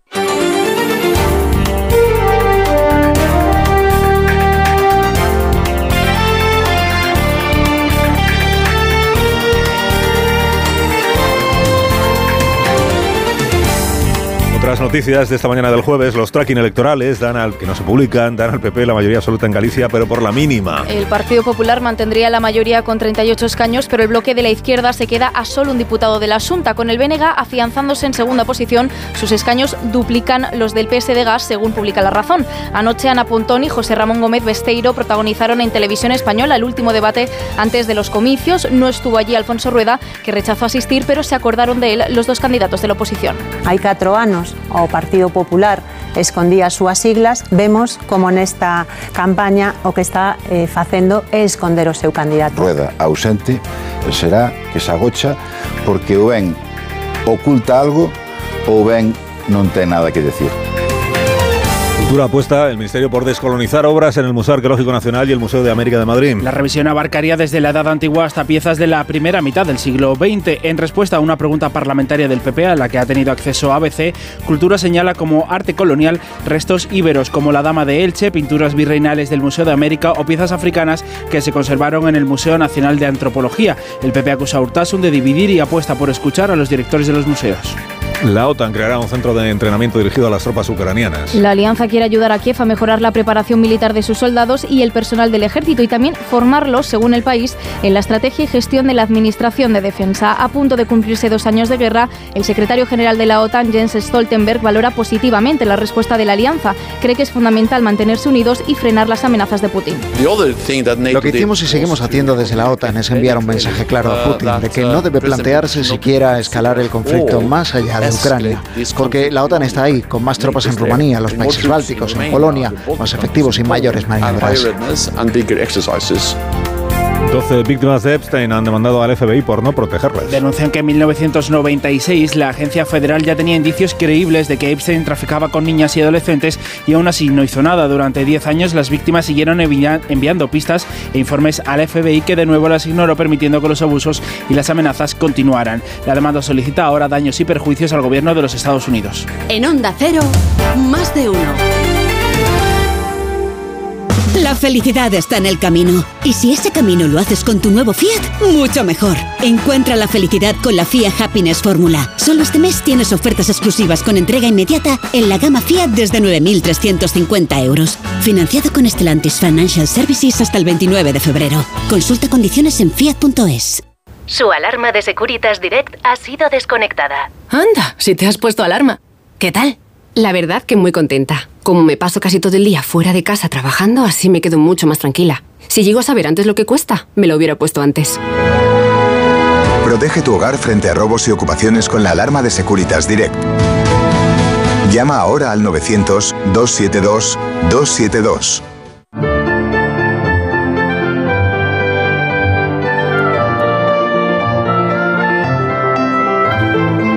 7 y cuarto, 6 y cuarto en Canarias, previsión del tiempo para este día con Roberto Brasero. Buenos días, Roberto. Hola Carlos, muy buenos días y buenos días a todos en este jueves de paraguas, porque hoy novedad, tendremos lluvias. Y otra novedad, algunas de esas lluvias van a ser con tormenta. Y otra más, algunas de esas tormentas van a traer barro, sí. Mira, tenemos por un lado un frente que hoy va a ir desplazándose de oeste a este, repartiendo lluvias a lo largo del jueves por muchas zonas. No van a durar mucho, pasarán rápido, pero bueno, novedad, lluvias. Y por otro lado, tenemos una lengua de polvo en suspensión, la calima, esa que suele estar en Canarias, pues abandona el archipiélago y la tenemos en la península y va a llevar prácticamente el mismo recorrido que las lluvias. Así que en zonas de coincidencia lluvia y calima, pues generará barro. Eso va a darse sobre todo Extremadura, Andalucía, ahí es más probable, porque esta calima en general es muy liviana, ¿eh? que nadie piense que va a ser como en marzo de hace, hace dos años. Bueno, ojo que en Andalucía las tormentas pueden ser fuertes en el entorno del estrecho, sobre todo a partir de mediodía, y por la tarde en la zona centro, y a última hora puntos del este peninsular. Ya digo que en casi cualquier punto podemos hoy, a lo largo de este jueves, volver a ver llover en el cielo con tormentas que incluso parecerán muy primaverales, porque mucho frío tampoco va a hacer. Más de uno en Onda Cero. El Instituto Nacional de Estadística publica esta mañana el IPC definitivo del mes de enero. Los precios, después de adelantar que la inflación subió tres décimas el mes pasado en el dato provisional. Ignacio Rodríguez Burgos, buenos días. Buenos días. La inflación estrenó el año con un incremento de tres décimas. Según el IPC adelantado, la interanual se sitúa en el 3,4%.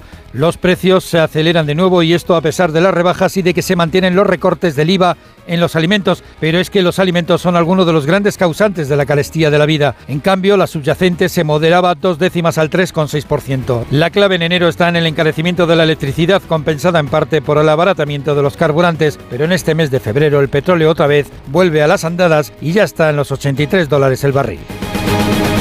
Más de uno.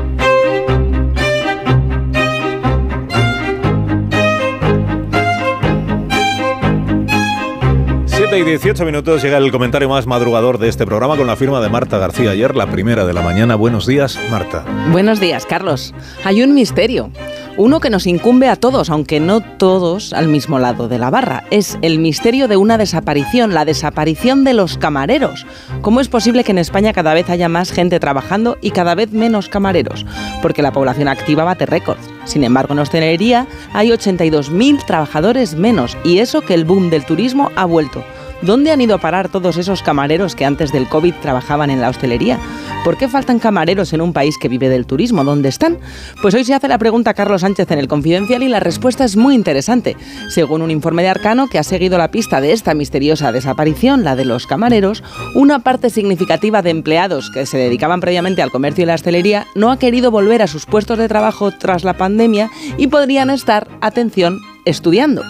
Así que antes de gruñir con el palillo en la boca porque la gente joven y no tan joven ya no quiera trabajar duro, habrá que alegrarse de que haya más gente que quiera vivir mejor y se esté formando para ello. La pandemia ha sido el punto de inflexión.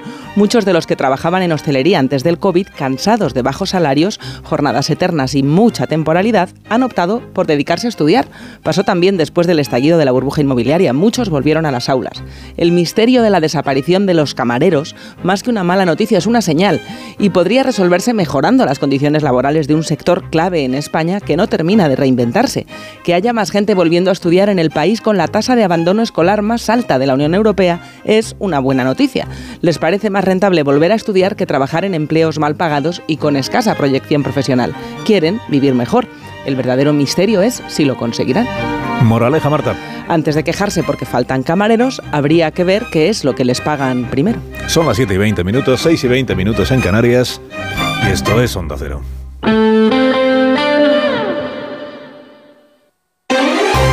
Más de uno. Onda Cero, Comunidad de Madrid. Óscar Plaza. Buenos días. La Asociación Madrileña de Empresas Inmobiliarias ha celebrado su visto bueno a las nuevas medidas que la presidenta regional Isabel Díaz Ayuso anunció ayer en materia de vivienda. Medidas como nuevos incentivos fiscales, cambio temporal de uso de suelo de oficinas, un seguro de impago gratuito y más oferta en los pequeños municipios de la región. Asegura Ayuso que las nuevas rebajas impositivas para compra y alquiler de inmuebles permitirán ahorrar 100 millones de euros. Estas iniciativas están destinadas a construir más y mejor vivienda en la Comunidad de Madrid. Nuestra intención es ponerlas en marcha en los próximos 24 meses de manera simultánea con los programas de vivienda que ya están en vigor. Así, el Plan Vive continuará con el despliegue de 8.500 viviendas. La Agencia de Vivienda Social desarrollará 1.608, mientras continuaremos con el resto de programas y líneas de ayudas. 7 y 21 minutos toca repasar ahora con Ama Seguros la situación del tráfico. Si eres familiar de un profesional sanitario, disfruta también de las ventajas de AMA. AMA, seguros para profesionales sanitarios y familiares. Infórmate en amaseguros.com o en el 911 75 40 37.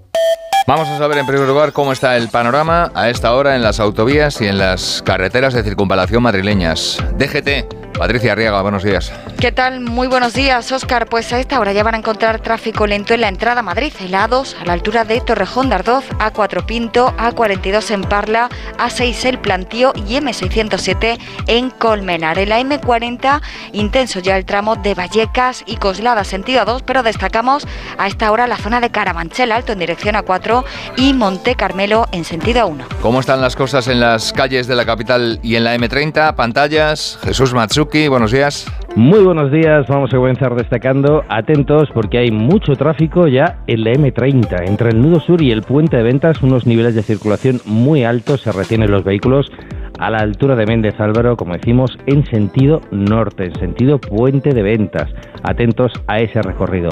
Aumenta también la circulación en los principales accesos, se hace notar especialmente a esta hora en las entradas por el Paseo de Santa María de la Cabeza y la Avenida del Mediterráneo. Mucho tráfico en esa zona sur-sureste. En el interior de momento la situación es tranquila. Conviene tener en cuenta además que hoy un grupo de 15 tractores procedentes de Badajoz va a llegar a la Comunidad de Madrid en un recorrido que, atención, va a afectar a Madrid Capital. Saldrán de Serranillos del Valle a eso de las 10 de la mañana, luego continuarán por Humanes, Fuenlabrada y Leganés y entrarán ya a la capital por Plaza Elíptica, Marcelo Usera y Paseo de las Delicias hasta llegar a Atocha, a los exteriores del Ministerio de Agricultura, en torno a las 12 del mediodía.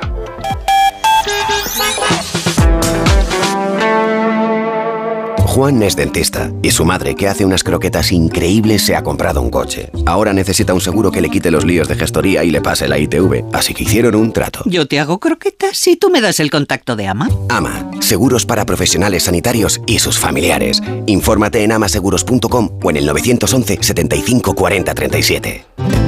En cuanto al tiempo, hoy se espera en la Comunidad de Madrid la llegada de polvo en suspensión, que se va a trasladar de oeste a este de la región. En un día de cielos nubosos es probable que llueva algo, sobre todo en la sierra, y las temperaturas pues casi idénticas a las de ayer. 9 grados ahora mismo en la capital, donde por la tarde llegaremos a 12. Takai Motor, el mayor concesionario Kia de Europa, patrocina los deportes. Paco Reyes, buenos días. ¿Qué tal? Muy buenos días. El Real Madrid regresa hoy a los entrenamientos con la mirada puesta en las pruebas médicas que le harán a Díaz. De momento es seria duda para el partido del domingo en Vallecas ante el Rayo Vallecano. El que es baja segura por lesión es Jude Bellingham, que está a expensas de conocer si será sancionado cuando se conozca el informe pericial de la liga sobre si hubo insulto o no al jugador del Getafe Greenwood. Precisamente, hablando del Rayo Vallecano, presentó ayer a su nuevo entrenador, Íñigo Pérez, que va a debutar el próximo domingo en Vallecas a las 2 de la tarde recibiendo al líder. Y en la Liga F, el derby madrileño terminó con empate a uno entre Atlético de Madrid y Real Madrid. ¿Alguna vez has sentido que dejas de ser protagonista de tu propia historia? Es hora de retomar el control. Aprovecha que vuelven los 10 días Kia del 8 al 19 de febrero y crea tu propia historia.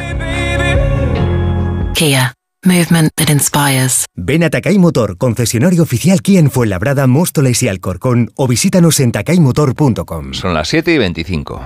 En Alquiler Seguro sabemos que cada cliente es único. Por eso estamos orgullosos de ser la primera empresa del sector en recibir la certificación AENOR de compromiso con las personas mayores. Horario preferente, más de 50 oficinas a tu disposición, gestores especializados y mucho más para que la edad no sea un obstáculo en tu alquiler. Alquiler Seguro, la revolución del alquiler. ¿Preparado para la transformación? ¿Para un viaje sin retorno? Film Symphony Orchestra presenta su nueva gira, Genko, un emocionante espectáculo inspirado en las bandas sonoras más conmovedoras de todos los tiempos. La Roca, Pocahontas, Indiana Jones, Mulan, El Padrino, Star Trek, Desayuno con Diamantes, Harry Potter y El Cáliz de Fuego y muchas más. 1 de marzo, Auditorio Nacional. Genko, el espectáculo que te transformará. Entradas a la venta en filmsymphony.es. ¿Quieres que tus hijos dominen las matemáticas? Smartic es tu solución. El método online divertido y eficaz para que tus hijos dominen las matemáticas con solo 15 minutos al día. Smartic, 15 minutos y listo. Entra en smartic.com y pruébalo gratis. Si es que ya lo digo yo siempre, dúchate que sale económico, pero eso sí, hazlo en un plato de ducha de Duchamanía. Hazme caso, ¿no ves que una bañera tiene más peligro que meter los dedos en un enchufe? Y mira que son bonitos los platos de ducha de Duchamanía. Oye, con suelo antideslizante, sus mamparas, para entrar a vivir, pues eso, dúchate que sale económico y llama a Duchamanía, que no me enteré yo que no lo haces. En Madrid, Paseo del Molino 6, 91 468 4907 y El alcalde de Madrid, José Luis Martínez Almeida, va a presidir hoy la Junta de Gobierno del Ayuntamiento de la capital, reunión que esta vez va a tener lugar en la Junta Municipal del Distrito de Usera. Lo va a hacer después de contestar ayer a la denuncia pública de Más Madrid, que asegura que a tres días solo de la mascletá del domingo en Madrid-Río, el evento no cuenta, Marta Moroco, con el preceptivo expediente que lo autorice. El expediente administrativo y los informes realizados por el ayuntamiento están en trámite a falta de la aprobación final de los departamentos correspondientes. El alcalde pide paciencia a la portavoz de Más Madrid. La mascleta está levantando mucha expectación. Se espera la llegada de más de 50 peñas falleras este domingo y anima a Rita Maestre a unirse a la celebración. Yo lo que le diría a Más Madrid es que no se precipite, que esté tranquilo, que disfrute de la mascleta este domingo. Yo animo desde luego a los concejales de Más Madrid y a Rita Maestre a que vengan a disfrutar de la mascleta este domingo pero también les diré que desde luego el expediente administrativo todavía no está completado ni está finalizado y por tanto que cuando esté completado y finalizado, por supuesto, junto con el presupuesto de la mascleta, Mar Madrid tendrá acceso a él como no puede ser de otra manera. Sobre los gastos que implica, aún no puede dar cifras, pero advierte Almeida que será menor que el gasto que hizo el gobierno de Carmena para traer Bollywood a la capital o la estatua del Buda gigante que pretendían colocar en el norte de Madrid. Hay emociones tan intensas e indescriptibles que teníamos que ponerles nombre. Son las emociones de los clientes de Gilmar, como la ventisfacción. Sensación de satisfacción al vender tu casa en las mejores condiciones. Descubre más en emocionariogilmar.es. Gilmar, de toda la vida, un lujo. ¿Tienes miedo al dentista? ¿Sufres con tu boca? En Dental Corbella somos líderes en implantología dental. Tus dientes fijos en una sola sesión, incluso en casos de poco hueso. Además, no te enterarás de nada por la sedación monitorizada. Cinco clínicas en Madrid. Pide cita gratuita en dentalcorbella.com y en el 91 111 75 75. En Alhambra IT tenemos la innovación como tradición, la nube empresarial que nunca se cae la ciberseguridad que nunca duerme y la inteligencia artificial más humana. Por eso queremos ser tu socio tecnológico de confianza. Entra en alhambrait.com. Solo hoy, en Ahorra Más, reventamos el precio del bacalao fresco. Porque solo hoy puedes llevarte el bacalao fresco por 7,99 euros el kilo. El reventón del día de Ahorra Más te hará estallar de alegría. La Comunidad de Madrid robotizará 240 trámites administrativos para agilizar su gestión y reducir burocracia. Esto es Onda Cero, siguen en más de uno. Siguen con Carlos Alsina.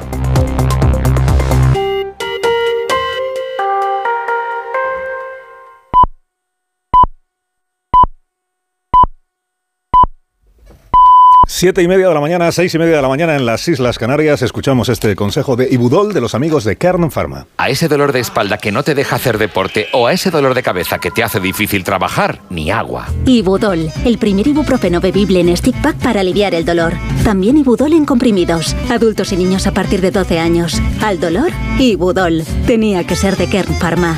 Lea las instrucciones de este medicamento y consulte al farmacéutico.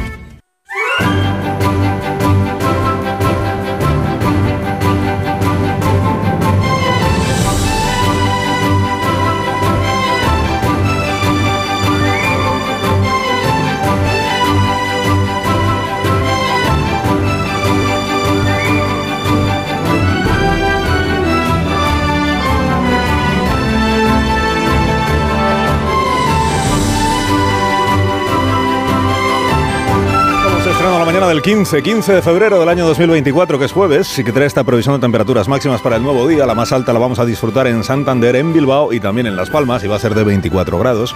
En Oviedo, en Teruel, en Lleida, en Granada y en Almería tendremos 22. Albacete, Logroño, Málaga serán 21, como en Sevilla. En Cuenca, en Jaén, en Palencia, en Pamplona y en Burgos llegaremos a los 20. Castellón, Huesca y Zaragoza, 19 grados para hoy. En Vitoria y Salamanca también 19. Coruña, Barcelona, Toledo y Tarragona llegaremos a los 18. Y la más cortita de las máximas del día la vamos a, a disfrutar en Ávila y también en León y también en Madrid. Madrid será de 15 grados en el momento de más calor de esta nueva jornada. De la mano de CaixaBank le recuerdo cuáles son los asuntos con los que estamos iniciando informativamente este día. Hay una cumbre hoy en el Ministerio de Agricultura, eh, Agricultura, Pesca y Alimentación. Está el ministro Planas bueno, no sé si ha llegado ya, pero que estará el ministro Planas en el ministerio eh, para recibir a los representantes de las organizaciones agrarias, de la UPA, de, de COAG, de Asaja, después de estas jornadas de tractoradas y de marchas lentas, jornadas que continúan, porque hoy siguen convocadas algunas de esas movilizaciones en distintos puntos de nuestro país. Vamos a ver qué es lo que el ministro les ofrece, si es que les ofrece alguna novedad a las organizaciones agrarias y si eso cambia algo en esta sucesión de protestas que se viene produciendo. Hemos contado que en la tarde de ayer lo más sonado se produjo en el Parlamento de, de la región de Murcia, Parlamento Autonómico en Cartagena, porque un grupo de agricultores lo que hizo fue impedir eh, los accesos al, Parlamento. Pero como ya estaba dentro el presidente autonómico, en realidad lo que impedían era que saliera el presidente autonómico, el, el señor López Miras. Y después de un rato largo que estuvo ahí que no podía abandonar las instalaciones, lo que hizo fue recibir a uno de los agricultores y quedar con ellos en que se ven tranquilamente en una reunión en la sede de la presidencia murciana y ya está. Y vamos a ver en qué queda ese asunto. Y luego tenemos lo del, conflicto Oriente Próximo, con dos novedades en el día de ayer. Una que es la que el Palacio de la Moncloa habría deseado que fuera la única novedad del día de ayer, para que fuera lo único de lo que se hablará hoy que es la carta que ha enviado Pedro Sánchez con el primer ministro de Irlanda a la Comisión Europea. Una carta en la que dicen habría que revisar el acuerdo que la Unión Europea tiene con el Estado de Israel debido a las violaciones que se están produciendo, o presuntas violaciones, como usted quiera, del derecho internacional. Lo que pasa es que se sumó este otro elemento que hoy, eh, al final, los periódicos creo que se habla más de lo segundo que de lo primero, que es que Yolanda Díaz anunció a la agencia EFE que va a hacer un viaje a Palestina. Le dijeron, ¿pero cuándo? Y dijo, no, no sé, pero lo voy a hacer. ¿Por qué? Porque el ministro de Trabajo de aquel país, dice la información de AF, el ministro de Trabajo de Palestina me, ha invitado. He invitado hace 15 días, pero llevamos preparando esta, esta visita desde hace un año. Y voy a aprovechar para exigir de una vez eh, un alto el fuego. Y entonces ha dicho el Ministerio de Exteriores, eh, ¿qué, ¿de qué visita hablas? Nosotros no estamos preparando ningún viaje de la vicepresidenta. Ya estuvo Sánchez, ha dicho el Ministerio de Exteriores. Sí, ya estuvo Sánchez, es verdad que estuvo. Estuvo en Israel y estuvo en territorio palestino con, con Mahmoud Abbas, el presidente de la Autoridad Nacional. Y luego estuvo en Egipto, en fin, que... Pero dice Yolanda ya, ya, pero, pero hay que hacer más, hay que hacer más. Y entonces este es al final el lío del que más se habla esta mañana en los periódicos, de la guerra interna dentro del gobierno sobre Yolanda Díaz, de la que dicen en el Partido Socialista, dicen fuentes del Partido Socialista, que ya no sabe cómo, cómo asomar la cabeza. Como en Galicia además las expectativas son tan bajas, pues no sabe qué hacer para que se hable de... Bueno, pues, pues sí sabe lo que hacer para que se hable de ella, porque en efecto hoy se habla mucho de Yolanda Díaz en la prensa. ¿Te lo digo o te lo cuento? Te lo digo. Ahora que todo se hace online, ¿me haces ir a tu oficina? Te lo cuento. Yo me voy a la mutua. Vente a la mutua y además de realizar todas las gestiones desde tu móvil, te bajamos el precio de tus seguros, sea cual sea. Llama al 91 555 5555. Te lo digo, te lo cuento. Vente a la mutua. Condiciones en mutua.es. En CaixaBank sabemos lo importante que es tener a alguien cerca, en la isla más remota del mundo y aquí, cerca de ti. Por eso estamos presentes en más de 2.000 municipios para promover la economía rural. Impulsamos el empleo de los jóvenes con la formación profesional dual y apoyamos a los emprendedores con más de 100.000 microcréditos al año. CaixaBank, tú y yo, nosotros. Se levantan mucho antes de que salga el sol. Son la primera luz en la oscuridad. La antorcha que abre camino al nuevo día. Están comprometidos con la información. Son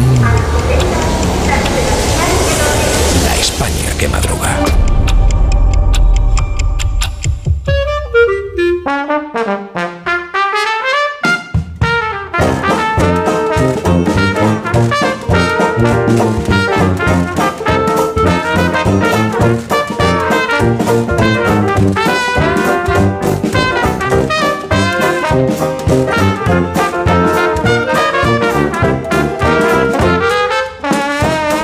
España que madruga, profesor Rodríguez Brown, buenos días. Buenos días a pesar del gobierno. Daniel Ramírez García Mina, el nuevo, buenos días. Patrón, he leído por ahí que Susana Griso propone un Erasmus suyo en más de uno y uno tuyo en espejo público. No, no lo has leído por ahí, lo has leído en una entrevista que le hiciste tú a Susana Griso. la, la provocaste para meterla en esa trampa. Ahí, En ahí. esa trampa para mí, quiero decir.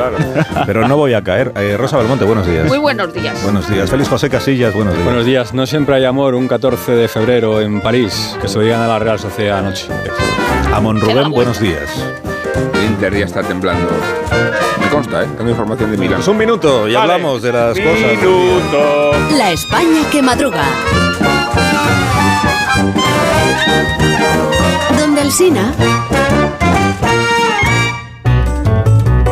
Solo los más rápidos disfrutarán de ofertas increíbles en el corte inglés. Y también los fotógrafos más avispados, con un 15% de descuento en la marca Nikon. Así son las ofertas límite, del 15 al 18 de febrero en tienda web y app del corte inglés.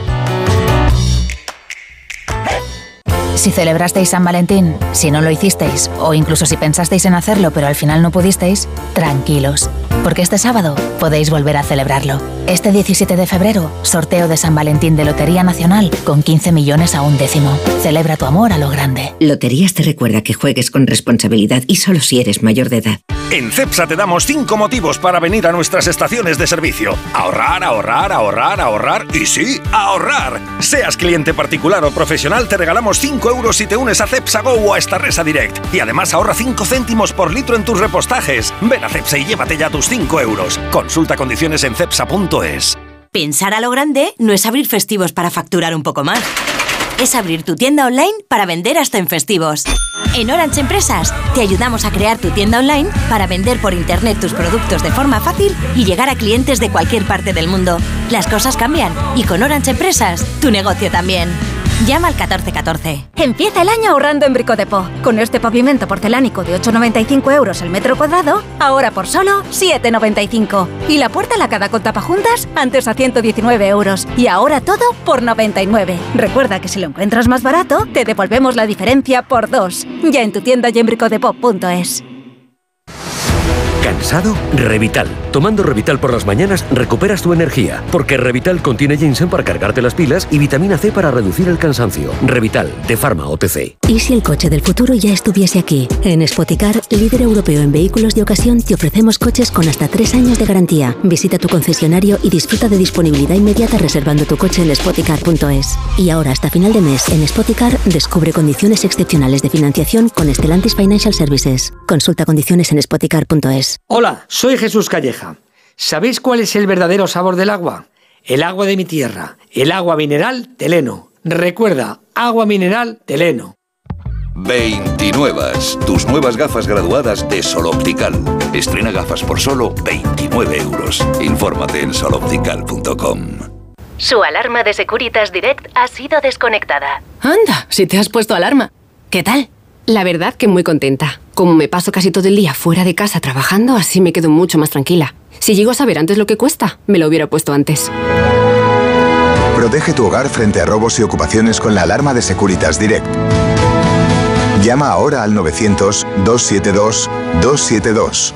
El 9 de mayo de 2018 se celebró por primera vez el Día Mundial de los Calcetines Perdidos.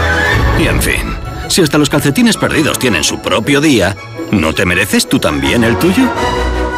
Con mi día de la 11 elige tu fecha especial y juega con ella. Todos los días por un euro gana hasta 3.000 euros. Mi día, el sorteo más tuyo. Y recuerda, uno de cada cinco toca. A todos los que jugáis a la 11, bien jugado. Juega responsablemente y solo si eres mayor de edad. Hola, soy Mar Márquez, piloto de MotoGP. Justo ahora salgo de entrenar, que ya toca volver a casa. Pero ¿sabes que ahora podemos hacer todos estos viajes diarios más sostenibles con los nuevos combustibles 100% renovables de Repsol y sin tener que cambiar de coche? En tu día a día, algo nuevo te mueve con los combustibles 100% renovables de Repsol que puedes usar ya en tu coche. Encuéntralos en más de 50 estaciones de servicio y a final de año en 600. Descubre más en combustiblesrenovables.repsol.com. Más de uno en Onda Cero. Donde el Sina.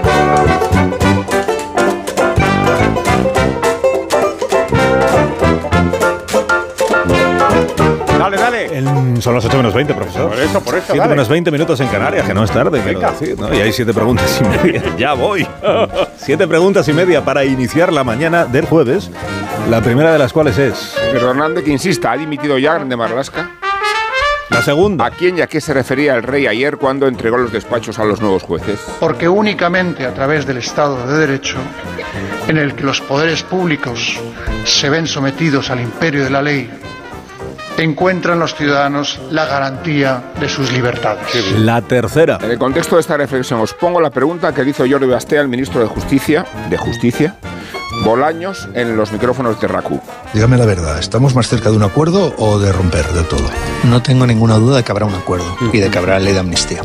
Y no tengo ninguna duda porque compartimos el objetivo. La cuarta. ¿Y cuál es el objetivo, ministro? El objetivo es que seamos capaces de aprobar una ley que cubra a todas las personas que estuvieron involucradas en el proceso independentista y que eh, con esa ley terminemos con los procedimientos penales y civiles y contables que tienen. Militares. La quinta. Hablamos entonces de amnistía integral, incluidos los delitos de terrorismo y la trama rusa. La sexta. Se anunciaría si eso ya lo acuerdo a partir del lunes, no voy a malograrse un solo voto en las elecciones gallegas.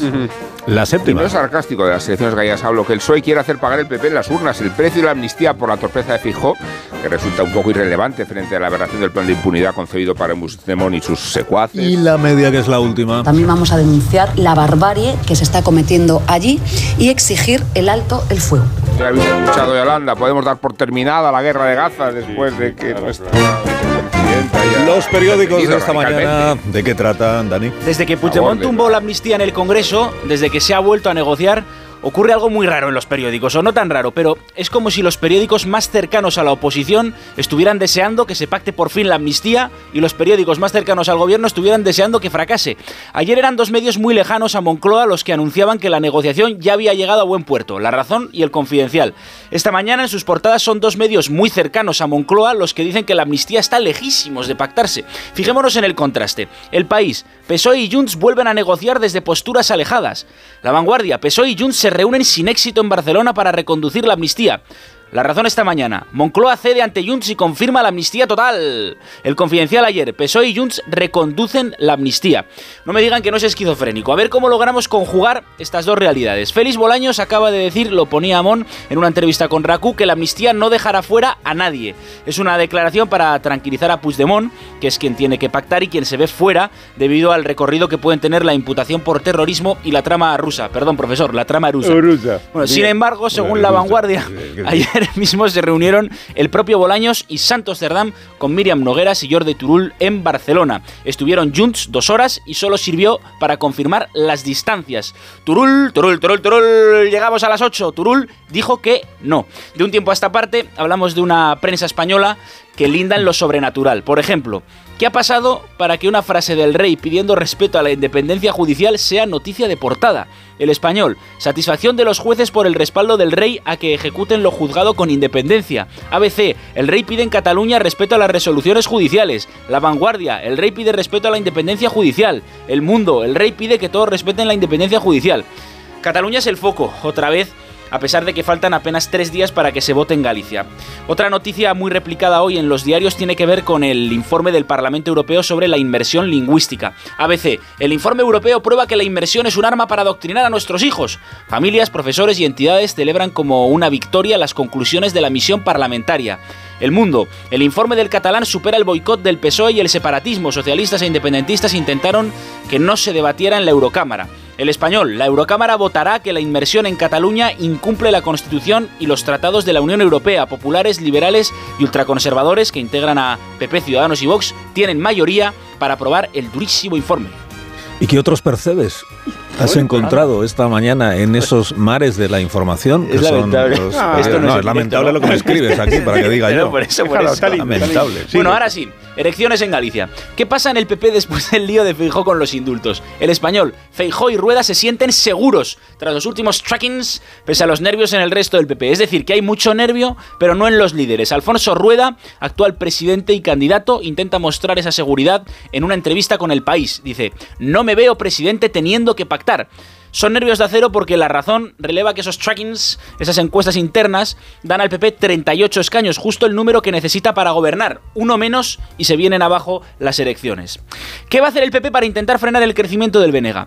El PP se lanza a quitar a Pontón la careta en 48 horas decisivas. Quieren señalar en la recta final la radicalidad de la candidata del BNG como adalid de un proceso gallego, es decir, un procesiño, dice el mundo. Subrollarán su relación con Bildu, con quien comparte lista europea. El análisis más duro sobre Feijó lo firma un periodista que no tiene nada que ver con Moncloa, José Antonio Zarzalejos escribe: La forma de comportarse de Feijó y de los actuales dirigentes del PP es de una escasez táctica y estratégica alarmante. Este PP no tiene ni media bofetada, se viene abajo con una facilidad pasmosa, retrocede a las primeras de cambio y se inculpa como un penitente. Yo hay algo que no entiendo. Zarzalejos es de Bilbao y en vez de ni media hostia dice ni media bofetada. Otro de los temas del día es el viaje de Yolanda Díaz a Palestina. Gaza ya dice que sí, que va y Exteriores niega que esté preparando algo así. El confidencial el País, El Español, ABC publican esta mañana crónicas sobre esa discrepancia. Se habla de la desesperación de la vicepresidenta por lograr foco mediático. Dos últimas cuestiones. La primera, ojo, cuidado, que vuelven las protestas del campo, las tractoradas, dice el país, que vuelven a tener incidencia en varias comunidades autónomas. Os recuerdo el himno que propuse el otro día por si queréis aprenderlo. Dice, tractores, cosechadoras, tres o cuatro empacadoras, que no somos de aquí, que somos de otro lado, hemos venido a, hemos venido a jugar y no nos han dejado. Ese es el recordar. Y no nos han dejado. Bueno, y la segunda va a interesar mucho en este programa, paraíso de los churros y la dieta mediterránea. Dígame. The Objective. Dice, trabajo gastará en siete meses 68.000 euros en churros y bollos de la cafetería del ministerio. Bien, Eso algunos cálculos. Será por Dios. Pues bien invertidos están. 5.520 churros en 7 meses. Pero saquemos la calculadora. 5.520 churros en 7 meses son 788 churros al mes. Es decir, 26 churros al día para la cafetería de todo un ministerio. Con eso cosa. no da ni para 24 horas en este programa. Poca cosa, 26 churros. Gracias, Dani. A ti, patrón. Ya te podías haber traído unos churros Pues para. La acompañar sí. tu lectura Eso de la verdad. prensa. Sí. En la hoguera de Rosa Belmonte que arde esta mañana, Rosa. Eh, pues en la columna de Arcadi dice, lo que el alcalde de la línea debe pedir no es la legalización del hachís, sino la inclusión de su municipio en un inédito plan gubernamental que proyecte atención, ciencia, política y dinero a los polos de miseria españoles y no solo a los miserables polos nacionalistas. Y Berta González de Vega en, eh, en ABC dice, la droga se mezcla muy bien con la inmigración ilegal. Lo decía el otro día la corajuda fiscal antidroga de Cádiz, Ana Villagómez. Las mismas redes llevan a inmigrantes y fardos de chocolate. Eh, Blanco quería a Garzón para llegar a su mar, porque tenían un vacío. Eso lo leo en el mundo. Y entonces saltó Iglesias. Ninguna de esas consultoras me ha ofrecido jamás plata. A mí solo me han ofrecido plomo, plomo y más plomo. Nunca podré saber si tengo un precio, pero vamos a ver, alma de cántaro. Si lo de Garzón era para llegar a su mar, ¿cómo te van a contratar a ti para pedir algo a Yolanda Díaz? Hoy el país parece el país de los animales y no va de jamás la cosa. Una protectora de animales pide al juez suspender la mascletá porque va a tener lugar la mascleta de Almeida en un espacio de renaturalización desde 2016. Guau. Unas páginas más allá, la Fiscalía abre una vía penal para la muerte de aves en tendido eléctrico. Y luego, cangrejos ermitaños que utilizan piezas de basura como su hogar. Por 25 pesetas, mini pisos de cangrejos. Por ejemplo, capucha de un bolivic. Un, dos, tres, después de otra. Capucha de un bolivic. Capucha de un bolivic. Eh, Carmen está. Calvo. Hay más respuestas, hay, hay, más, hay tuberías, hay otras cosas. ¿verdad? Eh, Carmen Calvo, como feminista de reconocido de prestigio, publica Nosotras, el feminismo en la democracia. Si será feminista que cree que la Constitución no incluye a las mujeres por el masculino genérico, que ya se lo dijo a la RAI. Y en ABC leo que dijo en la presentación del libro, yo nunca aceptaré una puerta giratoria. Me voy a otra institución. Y en La Razón nos cuentan que cuando Roma atacaba con chinches, entre el amplio legado de la antigua Roma figura el de los chinches. Fueron los introductores en la península de estos insectos como con fines militares o para tratamientos médicos. Esto para cuando os preguntéis qué ha hecho Roma por nosotros. Chinches. Ahora el despertar liberal de Carlos Rodríguez Brown con estas noticias empresa, profesor. Ya mismo expansión, Tesla, Volkswagen y Bid abren la guerra de precios en el coche eléctrico. También Mafre sube el dividendo, pero se desploma un 5,7% en bolsa. Esto es por la pérdida en el seguro de coche. Sigue la fuga de empresas de Cataluña, 128 en 2023. En una editorial explica expansión. Claro, el pacto entre PSOE y Junts muestra las consecuencias siempre negativas de las políticas coercitivas. Cinco días. Avertis busca cerrar un pacto con Milei para esquivar un arbitraje billonario. Esto por las, autopistas en, en litigio. El economista, las gasolineras independientes superan a Repsol, Cepsa y Bepe. Vamos a la prensa económica internacional. Dice el Financial Times que la bolsa en Japón está prácticamente en, máximos históricos. Después te cuento otra cosa. Hay un reportaje que me ha interesado sobre OpenAI, o OpenAI, perdona, Dani.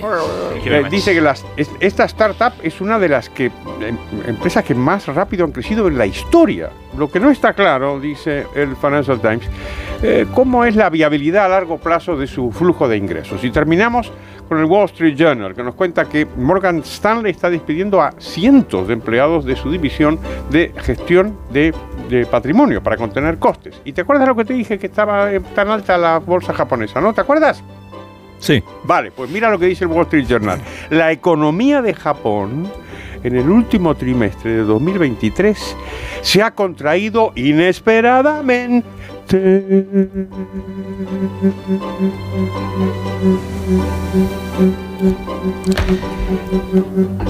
¿Y, la viñeta económica de hoy cuál es, profesor?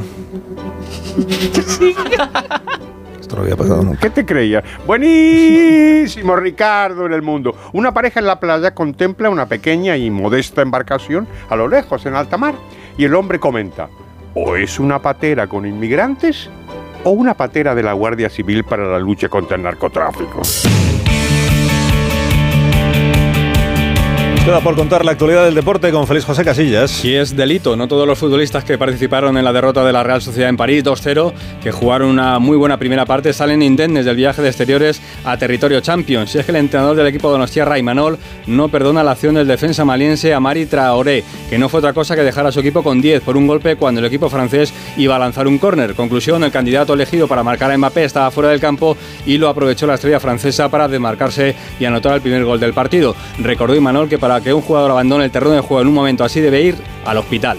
El Barça y las instrucciones judiciales están hoy en los papeles. Feliz cumpleaños al caso Negreira, un año ya, sin saber todavía, dice el mundo, dónde iban a parar esos 7 millones que el presidente de los árbitros sacaba de los cajeros. Cuenta ABC que un año después el pagador, el Barça, está en sus peores registros en imagen, resultados y economía. Y se apunta también que este caso está siendo utilizado en la guerra política y judicial. El juez Aguirre, el de los casos Negreira y Puigdemont. Hay otro caso abierto, de la Superliga, también pendiente de una vista judicial. El consejero delegado del Atlético de Madrid, Miguel Ángel Gil, manda un recadito al gobierno en una entrevista a la agencia EFE. Único en Europa el gobierno en ponerse del lado del Madrid y del Barça y no hacerlo con los otros 40 equipos de la liga. El fútbol es un contrato social, no es un contrato legal, eso de las emociones. Y lo que funciona en el Real Madrid esperan que no se rompa es la relación surgida en la visita a Leipzig, el portero ucraniano Lunin y el malagueño Brahim.